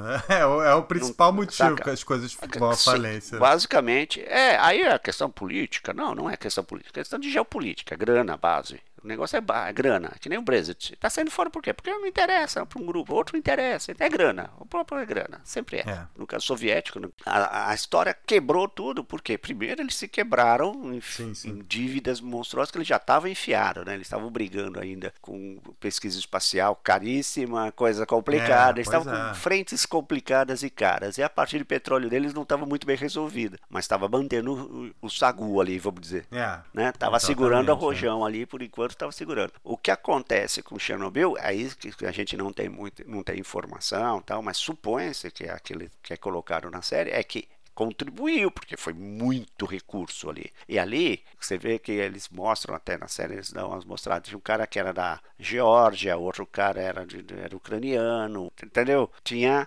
pessoas de várias repúblicas, desses 750 mil homens que foram para lá. Então, o, a história rodou, chegou em todas as repúblicas, né? E a turma falou, não, cara, esse negócio tá muito estranho, não quero mais essa jogada, tem muita burocracia, tem muita... Essa estrutura não está muito adequada para a gente. E aí começam os movimentos, vamos dizer assim, políticos, né? De, de dominância das regiões, que falam, não, não quero, não faço parte, estou caindo fora. Por exemplo, o Cazaquistão, né? Eu vou famoso e grande país, Cazaquistão, né? Que não, não é verdade que ele tem só potássio lá, tá? tá. O que eles têm lá bastante é entulho radioativo dos testes. É, dos testes, era, vamos dizer assim, era o terreno de teste nuclear da Rússia. Sim, sim. Então lá, os caras ficam, têm como herança lá certas regiões que ninguém entra o Tarkov fez aquele filme Stalker, uhum. que eles, o cara pega e leva os caras para dentro de uma região que é proibida o cara entrar, porque não sei o quê, daí os caras querem entrar, conhecer, porque dizem que muita coisa maluca acontece lá tal. E o filme é onírico, tá? Mas é, é exatamente ali, como se fosse é. o cara passeando pela passeando pelo Cazaquistão, região lá, tudo abandonado, tudo radioativo, cidade inteira tomada pela tanque, carro, entendeu? Água radiativa. Aí os caras têm uns negócios lá estranhos e tal, mas é, é, onírico só o filme. Mas Sim. é para mostrar que os caras pô, vão visitar um lugar que é totalmente radiativo, entendeu? É. E acham legal. Quer dizer, nem sabem que é radioativo ali, eles fazem exatamente por causa do né? Mistura sonho, realidade. Exatamente. Não, e assim, eu tô doido pra ir pra Chernobyl. Eu queria ir lá agora. Uma coisa que passa no episódio, acho que 2, quando eles fazem a evacuação, que é bem é, é citada no livro, quando o Andrew ele vai para lá, tipo em 2014, ele vai para Pripyat e aí ele tá em cima de um telhado, igual eles terminam aquele episódio, em cima do telhado com a cidade vazia já. E o silêncio é um silêncio surreal. É um silêncio que dura pelo menos 10 mil anos, sabe? É um, é, você está no alto de um prédio de uma cidade abandonada. Então, é, é, são coisas que eu acho que você jamais vai ter experiência se você não for para um lugar sim, desse. Sim, é porque, exatamente, é um tipo, lugar único, né, na Terra, realmente. Exato. É. Apesar de ser um desastre a origem dele. Tem um amigo meu, né, o Luiz Gravatar, ele é um jornalista foda, assim, tipo, veterano, sabe? Meu mestre, assim. E ele, sei lá, tem uns 10 anos, assim, ele foi lá pra Chernobyl, né, cara? E pra Pripyat. E, cara, eu fiquei vendo as fotos dele, você é louco, cara. É muito, muito doido, cara. Muito eu lembro doido. que durante um, um período aí, não tão, tão longínquo, viralizou um monte de imagem de Chernobyl de uma tour de fotógrafos que foram para lá. Tá. Esse Andrew tava nessa tour. Então, tipo, várias das fotos que a gente viu são dele. Entendeu? Então, tipo assim, esse cara, ele, ele, ele tem umas imagens no site dele que é um absurdo, cara. É, é uma situação muito. É, é distópico, não tem outra palavra. É, cara. Ela parece. É, é, é, tipo assim. Parece o, o mundo como eu conheço, mas não tem nada dele. É. Sabe? É estranho demais. É aquela sensação, né, que aconteceria com a Terra se a gente, de repente, a raça humana fosse extinta, assim, e só sobrasse nossas coisas, assim. Exato. Fica aquela sensação de fim de mundo, né, cara? É muito doido isso. É muito maluco. Você sabe que essa série, ela gerou, tipo, um, todo um turismo novo lá em Chernobyl, né? É, não, já tava, né? Já tinha, né? Já tem, pois existe. É, mas agora tá mais ainda. Pois é, já tem, já tem. Os caras lá, tem lá, chega lá, tem uma certa distância, então, não sei o quê, mas se quiser chegar até ali perto, também dá para chegar, mas é rapidinho, tal, não sei o quê. Só sei que, olha, pelo que eu tinha lido há um tempo atrás, os caras estavam cada vez mais permissivos. Problema do cara, né? Quer pois tomar é. sem fazer sem chapa de pulmão num mês, tudo bem. Não sou eu que vou falar, não, não. É, mas eu acho que eles ainda têm um controle, ainda tem um bom controle ali. sei acho, lá, não sei. não sei, viu? Eu não me arriscaria, não. eu vi que hoje estão indo os influenciadores, inclusive uma menina, cara, tirando umas fotos. Ah, meu cara, Deus. totalmente bizarro, sabe? Nível. Tipo modelinho. É, e aí eu vi até o Craig Mazin, né, o roteirista, falando, cara, falando que acha muito legal os turistas irem para lá, mas que, porra. Respeita, né? A pessoa tem que ter compostura, né? Porque é um lugar onde as pessoas morreram, um lugar onde as pessoas fizeram coisas heróicas, né, para poder salvar o resto da humanidade, né? Porque no fundo, cara, eles salvaram essa galera que fez o sarcófago, uhum. tanto o que durou 20, 30 anos lá, quanto esse que terminaram agora, dois anos atrás, e que vai durar mais 100 anos, né? Exato. Esses caras são heróis da humanidade. É, tanto que tem o monumento dos que salvaram a humanidade, né? Exato, pois é, e nada mais justo, nada mais. Ao contrário lá do Pela Felicidade de toda a humanidade, lá da faixa, e nesse caso não, eles realmente, pô, salvaram a humanidade, né? Nesse caso aí, porra, é justo isso. Exato.